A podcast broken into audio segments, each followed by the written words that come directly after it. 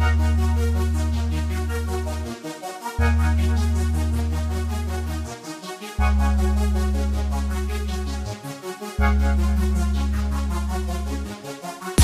the shoulder of a giant, I will stand tall.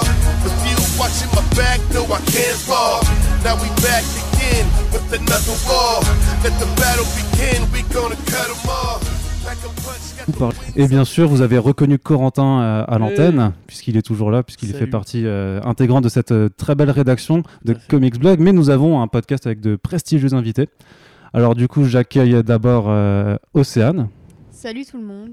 Donc Océane qui euh, fait partie aussi du euh, MCU euh, Initiative.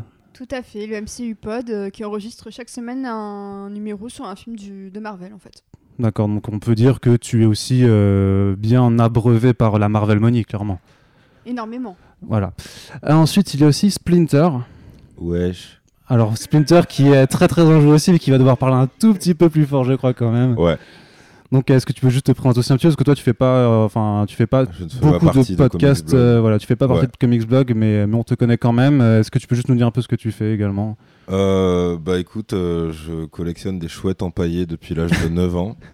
Et non, bah donc je m'appelle Yerim Sarr et je suis journaliste cinéma, musique et maintenant société. Donc ça n'a pas, enfin ça a aucun sens en fait, mais du coup, du coup voilà. Sur euh, côté cinéma, c'est pour euh, première illimitée des docu télé et, euh, et voilà, vu que c'est ce qui nous intéresse. D'accord. Et je volais beaucoup de comics quand j'étais plus jeune, d'où ma présence ici. Ok, ben super. En tout cas, on est vraiment très très content de vous avoir euh, tous les deux aujourd'hui pour parler de ce film, même si c'est pas forcément le film En fait, on est trois. Hmm? On est trois en fait. On est trois? Parce que tu as dit, ouais, je suis content de vous avoir tous les deux aujourd'hui. Oui, tous les deux. Non, non, tous les deux. Tous les deux les invités. Ok, non, pardon. Corentin n'est pas pardon. événementiel du tout, même si même s'il est très bon, mais bon voilà, c'est euh, la, la- la qualité de Corentin, on, on s'y accommode. Bon, mais Ah du coup, on va voilà, Euh, on va tout de suite commencer par faire euh, ben, l'avis général, puisque euh, même si c'est un podcast, euh, c'est un podcast dans la pure, dans la plus pure tradition de Comics Blog, c'est-à-dire qu'on va commencer avec une partie sans spoiler, évidemment, et euh, donc on mettra un petit jingle après pour dire quand c'est qu'on commence à, à balancer tout ce qu'il y a à spoiler sur ce film, ce qui ne devrait pas non plus représenter énormément, de- énormément de choses. Euh, du coup, ben, euh, juste, on va commencer par se tourner euh, d'avis général sur le film. Donc, euh, la critique est écrite sur le site. On y a mis une note de, euh, je crois, 3, Trois. sur, euh, Trois 3 sur sur 5. Voilà, donc c'est moyen plus. Océane, qu'est-ce que toi, tu as pensé de ce film en tant que grosse fanzouse de Marvel Studios, comme tu aimes euh, à le dire? C'est en fait c'est un film c'est genre c'est très mignon, c'est très humble, tu sens qu'ils se prennent pas la tête, qu'ils ont encore voulu rester très très éloignés du MCU et faire leur petit délire dans leur coin. Euh, après l'échelle globale, passer après Avengers euh, après Avengers 3 forcément c'est pas simple et ça pêche beaucoup trop en matière de, de mise en scène et de scénario pour que ce soit vraiment convaincant. Mais est-ce que tu penses qu'il fallait forcément. euh, enfin, est-ce que est-ce qu'on peut pas essayer d'emblée de se détacher un petit peu de Avengers 3 pour essayer de voir le, le film en tant que tel? Par exemple, s'il s'il n'y avait pas eu Avengers 3 avant, est-ce que tu l'aurais pas plus apprécié? Non, je pense pas honnêtement. D'accord, donc c'est un film qui t'a ennuyé Non, en fait, non, il y a quelques ventres mous, mais globalement, j'ai pas vu le temps passer parce que le film est relativement court, hein, c'est moins de, moins de deux heures. Ce qui peut être aussi relativement long. Oui, bah, en une heure et demie, l'histoire aurait peut-être plié, mais après, euh, je me suis pas emmerdée plus que ça. Comparé à d'autres films MCU récents où vraiment j'ai senti vraiment le temps passer parfois vraiment euh, très longuement. Ok. Euh, Splinter ou Yerim, je sais pas quand tu veux que je t'appelle. Tu... Comme tu veux. Ok, bah je vais t'appeler euh, Yerim cette Appelle-moi fois-ci. Johnny Bagarre. Voilà, Appelez-le Johnny Bagarre, hashtag Johnny Bagarre chez Comics Blog s'il vous plaît. Donc toi, qu'est-ce que t'as pensé? On a vu le film en avant-première Ouais, presse, hein, donc c'était il y a trois ce semaines quand même. solitude où, euh, où on a parlé à l'attaché de presse Disney et toi tu ne savais pas que c'était elle l'attaché de presse Disney. Exactement, mais ne le répète pas sur les ondes quand même. je ne l'avais jamais vu en vrai. Je vais échanger des mails, mais c'est vrai que j'avais pas pu mettre de visage encore dessus. Mais ce n'est pas le sujet de ce Tout à podcast, effectivement. Donc dis-nous, qu'est-ce que t'en as pensé Euh, bah, on va dire, bon, déjà pour euh, contextualiser vite fait, en gros, les, les films du MCU, moi je les vois, enfin, je pense comme tout le monde, comme, comme des épisodes d'une grosse série. Et donc celui-là, euh, j'espérais justement que ce soit un peu l'épisode récréation. Et il l'a pas été tant que ça. Enfin, pour moi, ils auraient pu, ils auraient pu s'amuser beaucoup plus que ce qu'ils ont fait. C'est, enfin, c'est même bizarre que t'aies, je sais pas si, si tu compares à un truc récent, on va dire euh, que Thor 3 ce soit 100 fois plus drôle que Ant-Man 2. En fait, c'est, en fait, c'est pas normal, tu vois. Enfin, ne serait-ce que par, euh, Tu penses qu'Ant-Man est- aurait dû être plus il y a marrant un que Thor 3 potentiel qui est quand même plus drôle, tu vois, même, euh, même ne serait-ce qu'au niveau du casting C'est euh. ça, tu vois. Et euh, parce que c'est vrai qu'il y a, il y a quand même pas mal d'acteurs qui viennent de la pure comédie. Et par rapport au, par rapport au premier, euh, le truc c'est que sans faire euh, le côté puriste, ouais, gna gna gna, Edgar Wright et tout, mais le truc c'est que l'idée de base du premier, c'était, euh, enfin, qui, qui venait de Wright, c'était quand même le truc de on va faire un film de casse. Et c'est ça qui, qui portait tout le film un peu. Donc avec en plus une équipe de losers et tout. Celui-là, t'as pas ça. Donc t'as as une histoire qui est très, très classique, quoi, tu vois. Une histoire de course-poursuite. De, ouais, beaucoup de course-poursuite, effectivement. Et, euh, et du coup, euh, ouais, moi, pour le coup, j'ai trouvé que c'était un peu long pour ce que c'était. Je, suis d'accord quand tu dis qu'en 1h30, c'était plié et tout. Et là, c'est vrai que le fait qu'ils se tiennent, je pense que c'est dans leur cahier des charges à faire euh, ce format 1h50 et tout.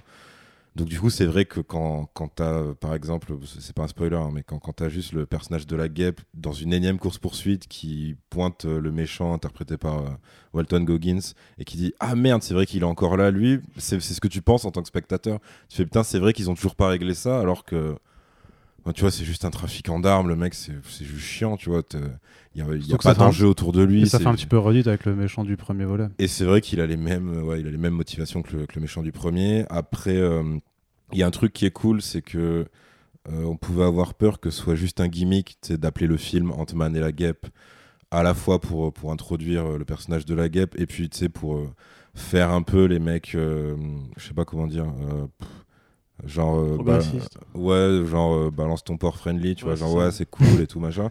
Mais en fait, le truc, c'est que là, pour le coup, il est bien écrit à ce niveau, c'est que tout l'enjeu et toute l'histoire du film, ça tourne vraiment autour de la famille Pym, euh, puisqu'ils doivent retrouver euh, en fait la, la, guêpe originelle, on va dire, qui est euh, perdue dans, dans, le royaume quantique. Et c'est vrai que Ant-Man ne fait que leur, leur filer un coup de main en fait pendant toute l'histoire. Donc c'est vrai que c'est pas son histoire.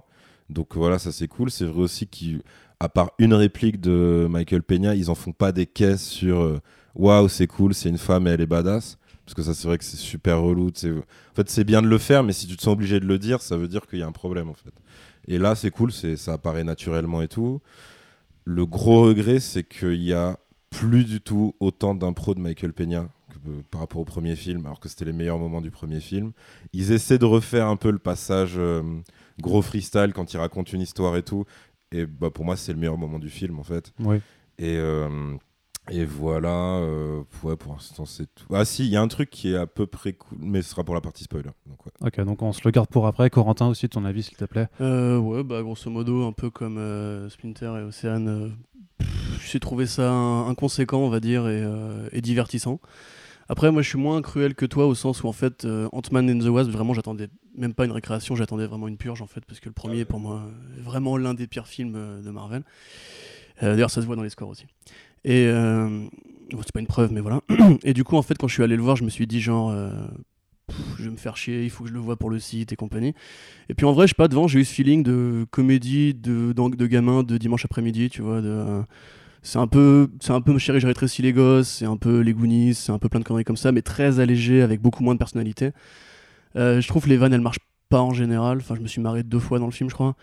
Mais après tu vois c'est assez généreux. T'as le grand Ant-Man t'as le petit Ant-Man 1 elles font un petit peu forcer quand même.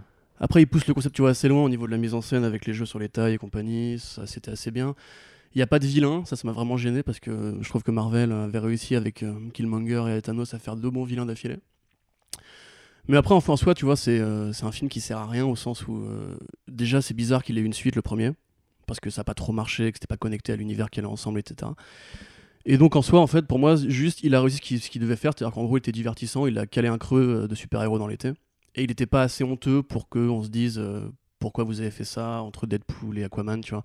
Du coup, en soi, je dirais que c'est ouais, tu vois, c'est un, un, bon petit paquet de chips que tu prends pour bouffer sur le chemin de l'école et et t'es content parce que c'était dégueulasse, mais t'es un peu rassasié, tu vois. Voilà, c'est grosso modo mon avis. Disons que euh, si, Infinity War c'était un gros 280, ça ce serait le hamburger que tu prends en C'est ça, c'est ça, c'est le, petit, euh, le petit yaourt dans, le menu enfant, euh, une fois que t'as bien mangé. Alors que normalement ça, ça aurait dû être le bédo d'après repas. C'est là que tu vois qu'ils ont raté leur coup. Ok, très bien. Non, bah, moi j'ai pas, je suis relativement d'accord avec vous. De toute façon, j'ai pas, enfin moi j'ai pareil, hein, je me suis pas ennuyé. Euh, vraiment, j'ai pas. Même si j'ai trouvé que le temps était un petit peu long quand même sur la fin. Après, c'est clair que. Enfin, moi, ce que je regrette surtout, c'est vraiment le manque d'enjeu. C'est-à-dire que je pense qu'ils sont conscients. Et enfin, pour moi, la force de Ant-Man and the Wasp, c'est que c'est un film qui. Euh, en tout cas dans son planning de, sortie, euh, sait qu'il arrive après un énorme truc euh, qui s'appelle Infinity War, sait qu'il y a en plus euh, bah, Captain Marvel et, euh, Avengers 4 qui arrivent après, et qui, ils le savent, donc techniquement ils le savent avec assez d'avance en fait pour ne pas se reposer en fait juste sur, sur l'argument du oui mais on est des tout petits alors on va se contenter de faire un truc tout petit parce que de toute façon on peut pas faire plus. Non en fait je pense qu'il y a quand même moyen de raconter des histoires intéressantes. Je pense que les personnages au vu de leur historique il y a des choses à faire dessus et puis même historiquement c'est pas parce que c'est l'homme fourmi et, et la guêpe c'est- je veux dire, en termes de bande dessinée, c'est quand même, euh, ça fait partie des membres fondateurs des Avengers. Donc en fait, t'as pas besoin de les reléguer à des personnages secondaires parce qu'ils le sont pas forcément. Et tu peux essayer de les ramener vraiment en avant de la même façon que euh, quand ils ont commencé à faire le MCU, que Iron Man c'était pas le personnage le plus euh, mis en avant chez Marvel, le plus connu, et qu'ils ont, qu'ils ont réussi à en faire une figure de lance. Et je pense que c'est quelque chose qui aurait pu être fait avec Ant-Man, qui maintenant, a priori, va se cantonner à des rôles vraiment, vraiment petits. Ouais, mais après, d'ailleurs, tu vois, c'est ce que disait Splinter tout à l'heure. C'est au départ, c'était un film de Edgar Wright et qui était fait par amitié entre Kevin Feige et Edgar Wright. Une fois qu'il a déserté le projet pour différents créatifs, parce que ce qu'il voulait faire a priori était trop euh, film d'auteur pour coller à l'esprit général de Marvel, ce qui est le cas de quasiment tous les auteurs qui ont bossé avec Marvel et qui se sont barrés, même chez X-Men et compagnie. Et euh, du coup, en fait, ils ont été tellement catastrophés de, voir le projet leur échapper alors qu'ils avaient déjà mis des millions sur la table pour un scénario, pour les acteurs, etc. Je sais pas, je sais pas si vous vous souvenez, à l'époque, euh, ils avaient vu plein de réalisateurs d'affilée, tout le monde se disait, mais ils, vont, ils auront jamais le temps, ils ont trouvé Peyton Reed à la fin et Adam McKay pour sauver un peu les meubles. Et du coup, ils ont fait un film, on va dire, où ils ont limité les prises de risque, tu vois, ils ont fait un film familial avec euh, de la vanne, mais pas de la vanne offensive, avec euh, tous les codes des films Marvel Studios. Et quelque part, ils sont un peu mis dans une case de films inconséquents à partir de là, tu vois. C'est-à-dire qu'en gros, comme ils ont tout perdu avec le départ de Wright, ils se sont dit, bon, bah merde, tant qu'à y aller, on y va, et puis on, on s'en fout, tu vois, on fait un truc qui sera pas dangereux, tu vois, qui va pas nous mettre dans la merde et compagnie. Et à la fois, ça a ramené de la thune, le premier, pas beaucoup, mais ça en a ramené. Et donc, du coup, suffisamment bah, pour déclencher une suite. Puis il y a cette histoire aussi, comme dit euh, Splinter, de, de grosses Oui. séries télé en fait et d'épisodes. Et le fait que Ant-Man, bah, tu as pu le voir dans, euh, dans Civil War où on a introduit la nouveauté du, euh, du Giant Man, que euh, a priori The, The Wasp doit avoir aussi une certaine incidence dans Avengers 4 et du coup en fait tu peux pas les ignorer non plus. Oui, voilà. Et qu'en fait c'est juste un, du liant et du vivant dans ton univers d'avoir des petits films comme ça qui servent à rien, tu vois. en fait. un, film pour rappeler juste qu'ils existent. Voilà, mais du coup, je pense que clairement, s'il avait été fait par Edgar Wright, tu vois, aujourd'hui, il aurait pas cette gueule-là, le film. Pour moi, c'est une conséquence d'un projet qui est, qui est tombé à l'eau. Ils l'ont sorti de l'eau, ils l'ont un peu remué, mais en vrai, tu sais très bien que. C'est quand même toujours très difficile de parler de films qui n'existent pas. Et de dire Ouais. ils auraient été mieux. Enfin, Edgar Moi ça me rappelle un euh, autre débat, tu vois. à euh, euh, Après, il y, a- il y a un truc, c'est que bah, c'est peut-être une fausse impression. Moi, j'ai l'impression que pour le premier, le fait qu'il soit du coup euh, très pressé par le temps et avec ce côté à l'arrache, je pense que comme tu dis, tu vois, ça les a, ça les a amenés à faire euh, un truc en se disant de toute façon, euh, c'est ça ou ça va droit dans le mur, donc c'est pas grave si euh, c'est effectivement dans le ton Marvel Studios, mais que c'est effectivement un truc euh, sans grands enjeux et tout. Et ça, ils l'ont perdu en fait pour le 2. C'est-à-dire que ce, ce côté un peu, pas freestyle, mais très, on va dire, au moins un peu plus léger que le reste, il, il existe presque plus dans, celui-là. C'est-à-dire que dans celui-là, t'as. Enfin, tu vois, leur. Enfin, bon, bref, sans, sans entrer dans les spoilers, mais t'as. T'as- T'as leur enjeu, on va dire, avec le royaume quantique et tout. Et t'as des fois où ça se prend quand même vachement au sérieux, alors que. En fait, tu sais qu'il n'y a rien derrière. Le film, quand, quand tu arrives au bout, effectivement, il n'y a rien derrière. Et, euh, et après, tu as une, quand même une assez mauvaise gestion de l'humour euh, des fois. Pas tout le temps, s'il y a des trucs qui marchent très bien. hein, dans, genre, par exemple, quand euh, on va dire Paul Rudd se retrouve à devoir jouer une Oui, femme à un moment, on va dire ça comme ça. Et dur. euh, avoir euh, plein de répliques, enfin pendant un court laps de temps, plein de répliques en tant que femme et tout, ça, ça, voilà, ça, ça marche pas mal. Euh, par contre, c'est clair que moi, en fait, je suis très déçu d'un truc. Je pense qu'on va pas être d'accord sur ça. C'est que pour moi, l'atout du premier film, c'était c'était les trois raptous en fait. C'était euh, Peña, T.I. et l'autre dont je me rappelle jamais le nom. Euh, Parce- le, le russe. voilà. Ouais, le russe, voilà. parce que parce que eux, ils avaient rien à foutre là en fait, tu vois. Et Sauf que maintenant ça se voit beaucoup plus. et le truc, Ouais. c'est que là, tu sais qu'ils sa- tu sens qu'ils ne savent pas quoi faire de ces trois persos, puisqu'ils ont plus leur histoire de film de casse. Donc clairement, ils- et puis c'est déjà Paul Rudd qui file un coup de main. Donc en fait, eux, bah ouais, ils les font apparaître parce qu'il le faut et tout. Et puis, euh, et puis surtout, tu n'as pas d'échange entre Tia et Michael Douglas. Et ça, c'est très grave, parce que ça, c'était, ça, c'était ma raison de voir le premier film. Je pense que ouais, ça, ça justifiait l'invention du cinéma parlant. Ok. On va faire le tour des personnages. Ouais, c'est ça, on va Ouais. faire un peu le tour des personnages. Enfin, ouais. Il faut que je parle de Thierry quand même. ça va pas du tout. là. Ouais, on va parler du, du casting du coup. Donc, bah, premier point quand même, parce que c'est quand même Ant-Man et la guêpe, bah, on va parler de la guêpe quand même. Evangeline Lilly qui était déjà présente dans le premier film, mais vachement effacée, qui là vraiment, enfin pour moi, c'est. euh, je sais pas, pour moi, c'était vraiment une très très bonne découverte. Je trouve qu'elle elle resplendit vraiment dans le film. Moi, j'étais vraiment super jouasse euh, là-dessus. Bah, honnêtement, je l'ai trouvé insupportable dans le premier. Mais vraiment, J'ai cru que t'allais dire vraiment insupportable dans le second, je me dit merde. vraiment insupportable dans le premier. Et dans celui-là, c'est vrai qu'on sent qu'elle s'est affirmée. Euh, J'adore son style de combat. Je la trouve super confiante dans ses combats. Elle le fait euh, peut-être un peu trop facilement, mais genre, elle gère. Enfin, elle, elle prouve qu'elle est à la, à la hauteur du costume, qu'elle a galéré à, à prouver à son père durant le premier film. Euh, après, je crois que c'est aussi Evangeline Lilly qui s'est battue pour que The Wasp soit dans le, soit dans le titre. Donc, euh, donc c'est bien aussi l'implication de l'actrice derrière. Après, euh, j'ai pas trouvé que ça soit plus, révolu- plus révolutionnaire que ça. Pour moi, ça reste quand même une- un, stéréo- un stéréotype d'héroïne d'action qui apporte pas forcément. Dans, dans quel sens dans- Où c'est que tu vois des stéréotypes là-dedans? Elle ne fait que se battre durant le film. Enfin, elle a pas d'autre chose. Elle regarde Paul Rudd avec de grands yeux en mode jeu de pécho, mais ça va pas plus loin. C'est ces deux arcs dans le film.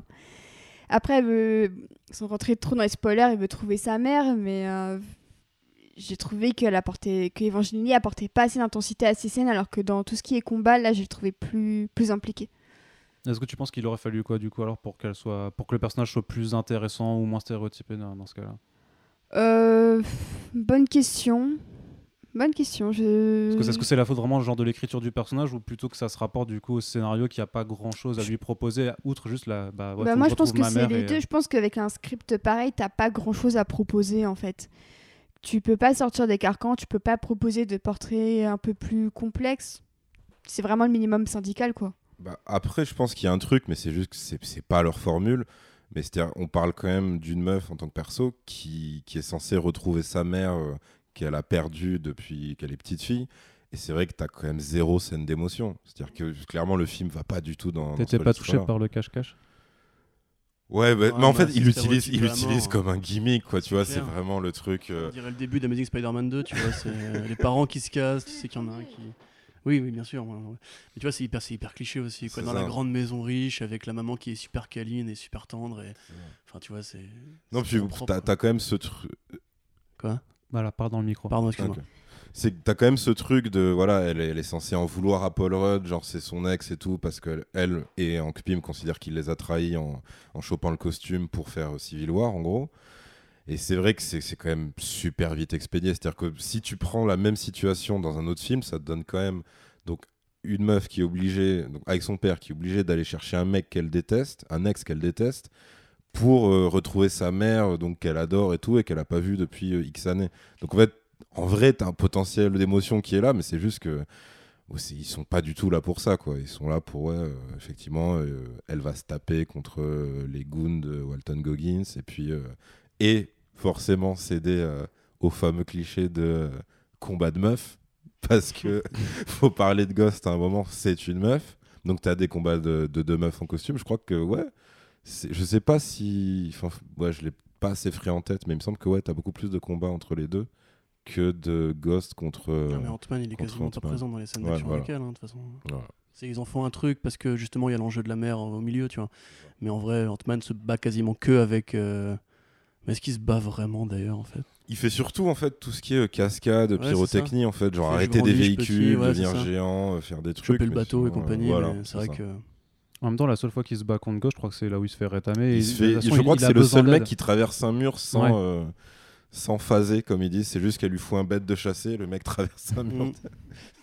Parce qu'elle est super forte. Mais du coup, ouais, ça nous permet d'embrayer sur le deuxième personnage euh, majeur du film, sauf si tu as quelque chose à rajouter. Non, non, non, non, du tout. Non, mais justement, donc euh, Ghost, euh, qui est joué par Anna John Kamen, qui personnellement, je trouve, euh, est pas mal. Enfin, dans son jeu, je trouve qu'elle a quelque chose d'un peu. euh, dans, dans sa façon d'être un peu euh, en souffrance totale. Mais Enfin, enfin, je sais pas, elle a une mimique. Elle a une mimique que je trouve euh, vraiment sympa. Euh, mais c'est clair que par contre, en termes d'écriture, par contre, il y a, il y a vraiment pas grand chose Ouais. derrière. Bah, c'est-à-dire- Enfin, non, vas-y. Ouais, en fait, j'ai l'impression que c'est une des méchantes les plus jeunes du MCU en termes d'âge. Donc, Mhm. euh, j'ai bien aimé le fait qu'elle apporte un peu de, de jeunesse. euh, c'est vraiment, on, on l'a su en tant que gosse et ensuite on, on l'a su en tant que ghost. Et euh, Ah là là. Punchline compliqué de Fababi. merveilleux. Et euh, j'ai trouvé que justement, elle a un physique très très enfantin avec ses, ses grandes couettes, sa frange, ses grands yeux innocents. Euh, donc c'est ça que j'ai bien apprécié chez elle. Après, j'aime bien aussi le design de son costume, hein, Ouais. Que j'ai bien aimé. Après, j'ai trouvé que ça aurait pu aller un peu plus loin. Surtout qu'elle développe un propos sur le shield euh, très très vite expédié. Le fait que bah, c'était une arme du Shield en fait, à la base. Ah, oui. Donc voilà, Ouais, c'est c'est un très. flashback de Alors que 4 c'est secondes. voilà, alors que c'est que c'est quand même important. Ça montre encore une fois que même si le Shield est terminé, on en apprend encore sur leur casserole. Moi, j'ai trouvé ça bien d'explorer un peu, mais j'ai trouvé que c'était vraiment trop trop superficiel. Parce qu'ils avaient pas, ils avaient pas grand chose, grand chose. Corentin me dit merde, c'était un spoiler, mais ça va, c'est pas non plus un énorme spoiler, on dirait. Je pense que euh, voilà, c'est. Oui, oui, non, mais c'est vrai, non, parce que le vrai spoiler par rapport à Anna, c'est plutôt ça. Enfin, Oui. il y a une autre. Voilà. il y a- il y a quelque chose, à- voilà, il y a, il y a autre Moi, chose moi, à juste, je suis pas assez geek, mais son costume fait penser à un, à un jeu vidéo. Je saurais pas dire lequel, peut-être euh, Killzone ou quoi, mais. Splinter Cell avec les trois yeux. Ouais, un truc comme ça, enfin. J'ai rien à voir là. Mais enfin honnêtement, je sais pas le costume. Moi, je trouve qu'il est, enfin, il fait pas comics, tu vois. Enfin, pour moi, il fait, il fait vraiment jeu vidéo Sony de 2018, tu vois. Enfin, je trouve vraiment, il est pas, fait pas beau. Et euh, c'est marrant parce qu'il a des pou- Par contre, les pouvoirs de phase sont très bien faits, je trouve. Euh, et c'est marrant parce que ça m'a fait penser à Matrix 2 en fait. Et comme il y a Lawrence Fishburne et une scène de course-poursuite sur l'autoroute, ça m'a fait rire parce que je me suis dit, euh, je trouve c'est un petit hommage parce que tu sais, on est, il parle de Baba Yaga, donc de John Wick et compagnie. Enfin, voilà, j'étais cherché hyper loin que je m'ennuyais en fait dans le film. Mais, euh, mais sinon, ouais, non, enfin, vilain sans intérêt. euh. Ouais, voilà, il y a encore la dynamique de la mer qui aurait été intéressante. J'aime bien sa relation avec Fishburne, même si c'est très expédié, parce que c'est assez inédit dans le MCU. Alors ça, par contre, vraiment, c'est un spoiler. Mais non, mais je dis Non, juste parce qu'ils qu'il ont une il a relation, pas dit quelle était sa relation. donc, euh, juste mais bon, mais tu, tu es en terrain glissant. Tu- Mais en gros, voilà, ils ont une relation qui est assez inédite pour l'instant, qu'on n'a pas encore vue, euh, à part très récemment dans un autre film. Et du coup, voilà, je m'arrête là. Euh, bah écoute moi par rapport à elle, alors il y a un truc, euh, c'est pareil, c'est il y a un truc que tu comprends en le déduisant, c'est qu'effectivement c'est une meuf euh, en gros à qui on a volé son enfance un peu et sa jeunesse, et parce qu'en fait t'as quand même une seule scène dans le film où elle parle, euh, elle est pas en situation de combat, et c'est vrai qu'elle elle le joue très enfantine, bizarre un peu. Euh, elle dit à un autre perso, bah, elle dit à, à Ant-Man en fait, euh, qui parce que donc c'est une meuf qui, pour parler de manière caricaturale, peut traverser des murs, des trucs, n'importe quelle matière. Et donc, Ant-Man, qui est un peu à sa merci, lui dit Ah, Vous allez m'enfoncer votre main dans le cœur ou un truc comme ça. Et elle est en mode Ah, Vous êtes drôle et tout, machin. Tu vois, très, très innocente et tout. Et, mais en fait, c'est. euh, voilà, c'est pas exploité du tout, ça. C'est-à-dire, t'as cette scène qui paraît même un peu hors sujet parce que toutes ces autres répliques et actions dans le film bah, sont très sérieuses, en fait. Euh, après, euh, si tu l'apprends ouais, en tant que vilain, ouais, c'est décevant parce que c'est pas un vilain. Mais après, moi, j'étais quand même content de voir que pour une fois, tu vois, justement, ils ils se sont peut-être dit, ok, il faut, il faut peut-être faire euh, un personnage euh, pas totalement noir, mais un peu, un peu dans la nuance, un peu gris. Parce que effectivement, bah, ça, on en viendra plus dans la partie spoiler, mais ses motivations sont vraiment très compréhensibles. Euh, elle a je dirais, elle est ni vénale, ni elle est pas avide de pouvoir. Enfin, tu vois, c'est vraiment un truc très personnel qui l'a fait agir comme ça. Et, et ils ont, ils ont pas beaucoup de personnages comme ça qui s'opposent à des héros. C'est-à-dire, c'est Bah, souvent. récemment, quand même, t'as eu Killmonger et Thanos qui sont. Alors c'est vrai qu'il y a Kill... tu ouais, c'est vrai Killmonger, il- mais lui je le mets dans une case à part parce que pour moi lui c'est juste euh, c'est juste euh, une inception de- du réal en fait parce que je pense que c'est lui le héros de Black Panther en fait. C'est juste qu'il avait pas le droit de... de- voilà mais c'est vrai que oui, il y a Killmonger totalement. Moi, je pense Euh. aussi au vautour. Je trouve qu'il a des motivations très personnelles. Il veut juste du fric. Il, Ouais, il veut pas forcément ané- il veut pas forcément anéantir le monde. Il veut juste du fric pour faire pour vrai. nourrir sa, sa famille. Mais après le, le vautour, il est il est on va dire euh, au départ tu peux l'assimiler à un perso en souffrance euh, économique sauf que Mhm. quand tu arrives à la situation euh, du film, Ouais. en fait, il est déjà à l'aise et il, quand il dit oui, moi je fais ça pour ma famille, ma femme et ma fille, tu fais ouais, enfin. En fait, t'as largement dépassé le stade où tu ça, oui. vraiment à l'aise, donc tu pourrais Ouais. t'arrêter. Elle, elle a vraiment un truc euh, vital, on va dire, qui, qui elle la a besoin, force. ouais. Voilà. Donc voilà, ça, ça j'ai trouvé bien. Je...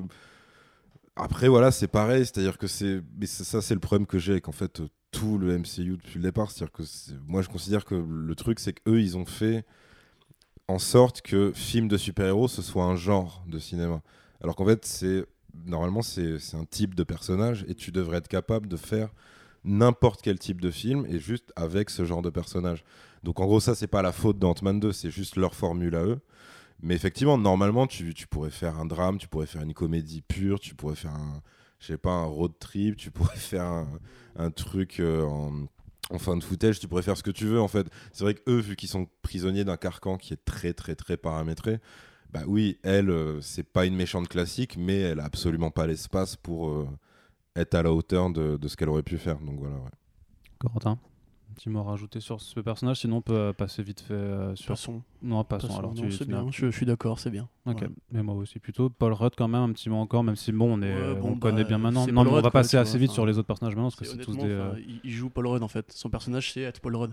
Genre juste ils lui ont mis un six pack parce que c'est un Marvel et qu'il faut la petite scène euh, torse poil. C'est comme dans le premier d'ailleurs, ça sert à rien parce qu'il est jamais torse nu à part ça. Mais voilà, c'est Paul Rudd, tu vois, il est rigolo, il est sympathique, euh, c'est un bon gars, euh, c'est Paul Rudd quoi. Et derrière, il a pas un grand impact sur le film en fait, c'est un bon daron. euh, il, a, il souffre en fait d'une erreur qui a été faite hors champ en fait avant le début du film qui est donc euh, Avengers euh, Civil, enfin, Civil War pardon. Civil War, ouais. Mais derrière, enfin, lui, il a pas de grande évolution au tra- au travers du film.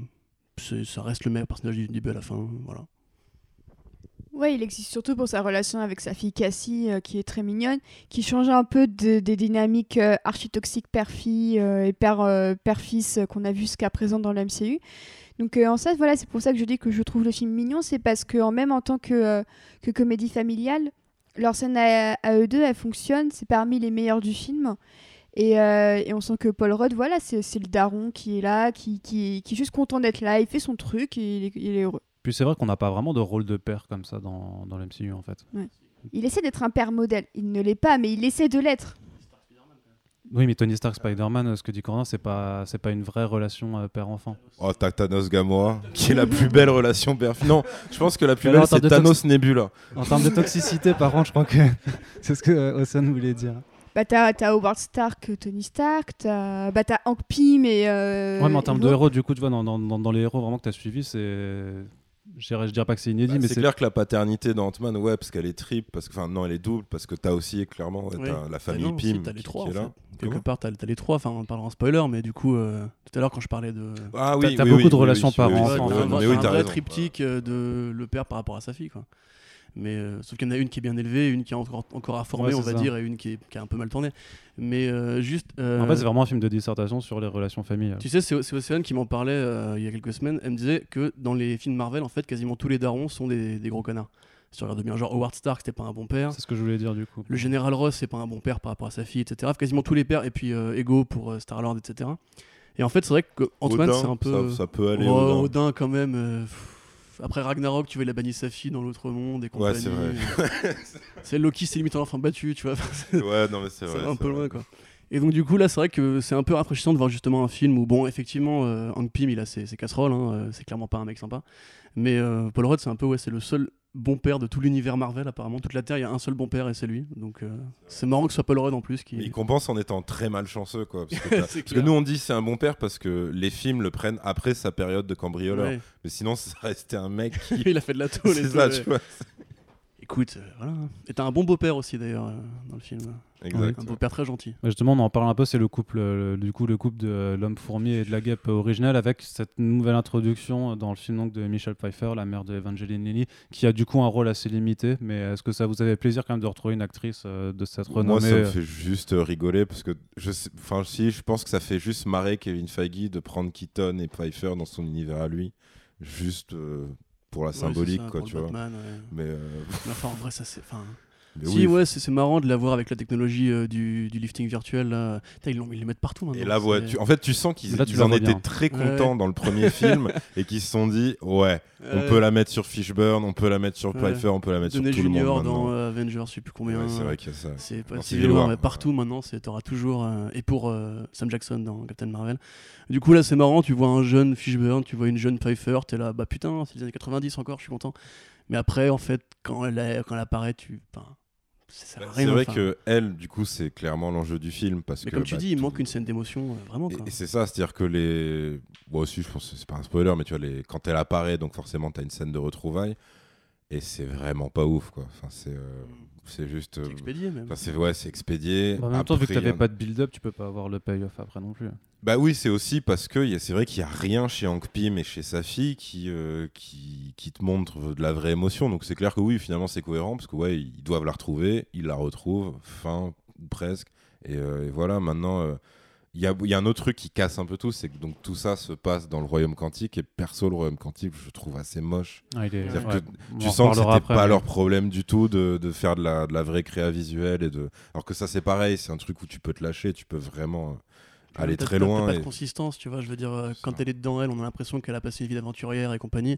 Alors qu'en fait, tu dis, mais t'as rien, qu'est-ce que t'as à t'as t'aventurer là-dedans, tu vois. Enfin, c'est juste une grosse ça. zone euh, qui, qui, qui fluctue, quoi. Et puis, et puis pareil, je veux dire, elle est, elle est ni traumatisée par. euh, donc on sait pas. Oui, d'ailleurs, elle ne parle pas. hein. tu ne sais absolument ouais, pas ce qu'elle a foutu tu comprends qu'elle a vécu une te sorte d'illumination. euh, Ouais, tu sens qu'elle a, elle a connu un truc un peu, un peu, un peu bizarre, un peu hum, surnaturel et tout, qu'elle ne détaille pas du tout.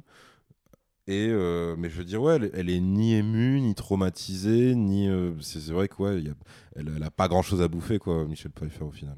Et Dans du coup, en, en termes d'émotion, alors euh, Ma- Michael Peña pour Louis, est-ce qu'il a réussi quand même à vous faire C'est quand même, tu disais avant, c'est lui qui a la meilleure scène du film. Je suis totalement Ouais, d'accord avec toi. mais après, c'est toujours le même problème, c'est qu'il l'a par défaut. Et il l'a, et c'est un vrai rebombage du premier, quoi. Ouais, C'est-à-dire non, que Mais il fait plaisir, mais il fait vraiment mais il plaisir. fait vraiment plaisir, c'est vrai, parce que c'est bah, c'est- c'est la fameuse scène où un personnage lui demande de parler d'un truc très précis et il part dans des digressions et le montage euh, Ouais, suit ces digressions et euh, alors lui pour le coup il est pas rajeuni euh, numériquement mais ils lui ont foutu euh, des cheveux comme jamais dans un flashback de prison et rien que ça c'est c'est vrai que c'est assez magnifique. Donc, Ordin, t'étais pas sur le non, cas secondaire pas- un petit peu là, c'est petit je- rigolo. Je vois tellement venir quand et- commencent à parler de sa de vérité que je me suis dit, ça y est, ils vont la mettre. Et ce qui était marrant dans les premières, si tu vois, c'était le contraste. Genre, tu sais, c'était le petit gangster qui te parlait de Goya et puis de grand vin et compagnie. Alors que là, en fait, il raconte des trucs normaux de gangster qu'il a déjà fait, tu vois. Donc, euh, à, part, à part les cheveux. euh, Après si t'as as sa relecture très personnelle de, de l'histoire oui, d'Ant-Man fait, 1. Ouais, C'est ça. T'es- dit, ouais, il y, a- il y a genre euh, donc euh, Hope, enfin la guêpe, Ouais. qui, est- qui était là. Ouais, moi j'ai une coiffure comme ça et je suis super sérieuse, mais en fait je te veux et tout. Tu vois, il a, il, Ouais, il a vraiment une vision qui est Même en fait, tellement- c'est lui qui comble le blanc entre Ant-Man 1 et Ant-Man 2. tu sais, Ouais, quand qu'ils ont, ils ont une aventure et compagnie. Mais en fait, moi, c'est le trio de personnages, je trouve, qui force avec. Genre, ils ont trop de scènes sans qu'ils ont essayé de les mettre en mode comique rigolo, euh, aimez-les s'il vous plaît, tu vois. Mais en fait, je trouve qu'à la limite, le- les meilleures vannes du film sont faites justement par, euh, par Paul Rudd par accident, quelque part, tu vois, ou la, ou la, la fourmi qui fait du, de la batterie, tu vois. Mais oui, tiens. Moi, j'aime beaucoup la blague de Baba Yaga aussi. Je, je- je sais pas. je- non, mais quand, puis quand il y a, bah, quand il y a Baba Yaga qui, a- qui apparaît et qu'il dit Ah, ça y est, elle apparaît. Enfin, j'ai pas pu m'empêcher de rire parce que c'est très européen et finalement, bah, tu vois ça dans un Marvel, quoi. Ça m'a beaucoup fait rire. Mais Corentin disait que c'était du John Wick du coup. Mais oui, c'est le surnom de John Wick euh, Ouais. au début de chaque film, et le mec est russe en plus. Donc, euh. Et puis il y a Lawrence Fishburne encore. Donc, euh. Il y a quoi Il y a Lawrence Fishburne dans les deux, donc euh, c'est. C'est vrai. c'est vrai. Voilà. Est-ce que c'est peut-être dans le même univers en fait. hein. Qu'ils sont au courant des exactions de John Ah, Wick dans une autre partie du putain. MCU. Ok, nichant. bah du coup, je crois qu'on a fait un peu le tour quand même sur les personnages. Bah, C'est- Walton Goggins quand même. Walton Walton Goggins. Goggins, Ouais, bah, il est tellement inconséquent. On Enfin, va dire c'est ouais, c'est le méchant. En fait, le méchant de base, c'est clairement le méchant, qui est là pour le quota, pour avoir entre guillemets un vrai méchant Mm. qui va en fait combler des trous dans l'action. Dire c'est le méchant secondaire. euh, au moins, parce que moi j'ai flippé de ça. au moins ils, faut, ils font pas euh, l'alliance des méchants forcés qui aurait été Ah oui. absolument euh, infâme dans ce film-là. C'est-à-dire non, ça, ça reste un, ouais, c'est c'est un trafiquant d'armes qui veut son argent. pour euh, Goggins quand même, qui était merveilleux dans la série Justified et qui depuis quelques années fait des rôles de vilain secondaire. euh, Oh, Ah, dans les huit c'est salopards, des- ça va quand même. Ou dans les 8 salopards, mais dans celui d'avant, Django, il était, tu vois, il était là pour le Alors, dans caméo, Django, quoi, ouais. exemple. mais dans les huit salopards, je trouve il est bien. ouais, lui dans les salopards, mais bon, après c'est chef-d'œuvre, forcément, c'est pas. non, mais disons qu'il a un peu ce, ouais, ce délit de sale tête, quoi. Il a la tête de vrai méchant. euh. Non, on dirait un Jim Carrey méchant, tu vois. C'est, il a vrai vraiment un jeu. euh, En plus, avec son accent sudiste, toujours. Après, il y a pire, il y a. Dans Tomb Raider, tiens, c'est pareil. Tomb Raider, il joue un vilain secondaire inutile, tu vois. Ah ouais, j'ai pas vu, je sais qu'il est dedans. mais- ouais. C'est pas, c'est pas, c'est Non, mais dispensable. Corentin. Après, il y a pire, il y a Michael Chiklis. Parce que moi, pour moi, ça reste le mec de The Shield, en fait, euh, Goggins. Et je trouve que Chiklis, il est tellement marqué par sa gueule que je crois que je l'ai juste vu dans une comédie où il avait une moumoute et une moustache et des lunettes, en fait. Depuis The Shield, je veux dire. Mais il joue Et- dans Gotham aussi. euh. Oui, il faisait le Alors professeur voilà, mais Pig. ça, ouais, ça c'est plus ta Et partie à toi. les, les Fantastic Ouais, Four non, aussi. On va pas euh, reparler de professeur Pig dans Gotham, s'il vous plaît.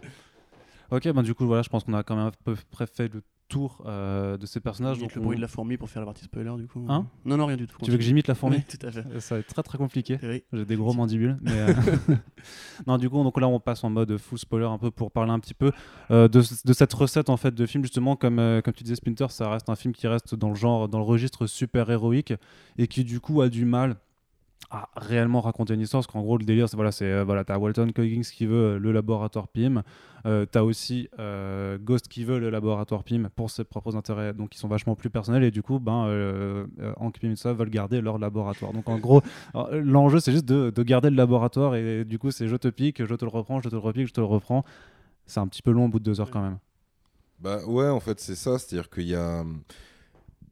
tu sens que là, que tu sens qu'en fait il y a juste une seule base à l'histoire, c'est euh, il faut retrouver euh, la guêpe originelle, donc ça ok, et que tout le reste en fait c'est un prétexte pour effectivement étirer cette histoire de base. Donc Oui, parce effectivement, final, ça pouvait être il très, leur très- manque un truc.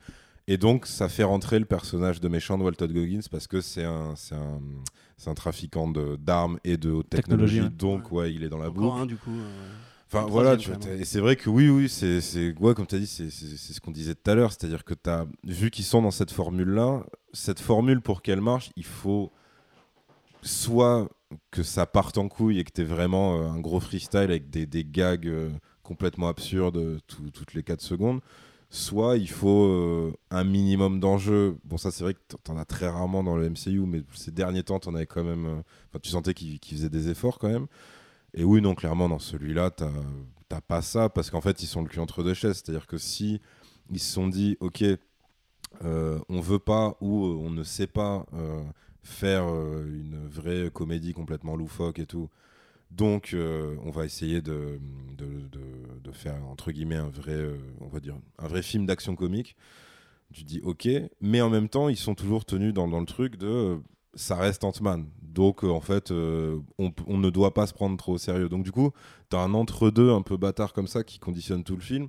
Et c'est vrai que. Du... Attends, là, c'est la partie spoiler? Ouais, ouais, Ok, ouais, bah, tu vois, le genre, le truc de, de la méchante, euh, enfin, de la méchante, de Ghost, euh, à la seconde où tu comprends sa motivation, tu te dis, bon, ok. Donc ça, ça veut dire que soit elle va mourir tragiquement, sauf qu'on va l'oublier deux secondes après, parce que conc- concrètement, c'est c'est une meuf qui a été dans une sorte d'accident de la technologie euh, dérivée de la technologie de Pym. euh, avec une dédicace à Egghead, puisque c'est sa fille, Ah, c'est- en fait, un flashback avec un Mmh. chauve, donc je me suis Ouais. dit que c'était ça. Et, euh, et, et en gros, euh, et en gros, donc elle, elle souffre, mais vraiment, elle souffre le martyr parce que bah, son corps, en fait, est en permanence entre le, bah, le royaume quantique et notre réalité à nous. Euh, et donc, ouais, elle est forcée d'avoir une sorte de traitement euh, ultra vénère pour déjà arrêter de souffrir et contrôler un peu. euh, Contrôler son, sa capacité de- de, phase. euh, maintenant de pouvoir phase. double costume. Et, Donc euh, voilà, donc ce délire de, tu vois, de, de méchants comme ça, si- par exemple, bon, c'est un univers qui a aucun rapport, mais si tu le filmes à d'autres cinéastes euh, du style, je sais pas, euh, Burton il y a euh, 30 ans, tu sais, il va axer ça sur le côté euh, monstrueux du truc. T'es genre, je Comme voudrais il faisait pour le pingouin. un petit peu Exactement, dans- tu vois, c'est-à-dire genre en gros, je voudrais être normal, mais en fait je le suis pas et je souffre. En plus, elle, elle souffre vraiment physiquement. Et, euh, et en fait, ça, tu, le- enfin déjà, c'est expédié de fou. Et tu, je crois que tu le vois dans peut-être une seule scène qui est à la toute fin, où quand justement ils ont récupéré la guêpe et qu'elle, du coup, elle a foiré son coup et qu'elle est juste elle en dit, train euh, de, mal, voilà, tu vois, je souffre trop, machin Ouais. et tout. Et tu dis, mais en fait, ça, il aurait juste fallu le faire beaucoup plus tôt, quoi, parce que là, du coup, t'as Ok, tu, on te le dit, c'est en fait, t'as l'impression qu'on te file la notice du perso. Donc voilà, euh, elle Mais souffre, t'avais la raison, tout à l'heure, genre, elle a vraiment qu'une scène où elle n'est pas en mode de position frontale. quoi. C'est ça. C'est la scène du, du briefing avec euh, Fishburne. Et après, euh, elle part pour un run de. T'as aussi la scène où elle retire son costume et où elle va dormir. et- Oui. ouais, J'aime bien vrai. cette petite scène parce que je trouve que c'est. Il n'y a pas de dialogue, y a rien du Mm. tout. Elle est juste seule, elle retire son truc, tu vois qu'elle souffre, qu'elle est obligée de s'isoler dans, dans sa cabine. Je trouve que ça c'est bien trouvé parce que ça fait très Ouais. euh, handicap en fait. C'est ça. En fait, c'est- c'est, enfin ouais, c'est un pouvoir qu'elle peut utiliser avec le costume, mais c'est un putain d'handicap de fou quoi. Ouais. Donc c'est pour ça, en fait, j'ai trouvé qu'il y avait une dimension très touchante, mais qu'ils n'ont pas exploité jusqu'au bout. Alors que même dans sa relation avec Fishburne, qui, qui est un peu son compas moral au final, qui tente de lui dire non, la fin ne justifie pas forcément les moyens, même là, c'est expédié en une seule scène où il dit non, il faut pas tuer. Bon bah d'accord, je vais pas tuer. Ouais, tu... oui, t'as, t'as ce truc où pareil, elle du coup, elle se retrouve le cul entre deux chaises parce que tu, tu sens qu'ils sont tellement pas habitués à avoir de la nuance qu'ils savent pas quoi faire de ce perso et donc du coup, elle a, un- en fait, elle a, elle a un arc narratif en fait de méchant classique, dire ouais, course poursuite, action, euh, scène finale, alors qui est pas une baston, mais qui est un peu le, leur climax à eux. Et du coup, ils sont, ils sont bloqués, c'est-à-dire qu'ils disent ok, donc euh, on, on a une méchante qui est censée être un peu touchante, mais du coup, c'est pas une vraie méchante, donc on peut pas. C'est vrai qu'elle fait pas d'exactions horribles ou de trucs.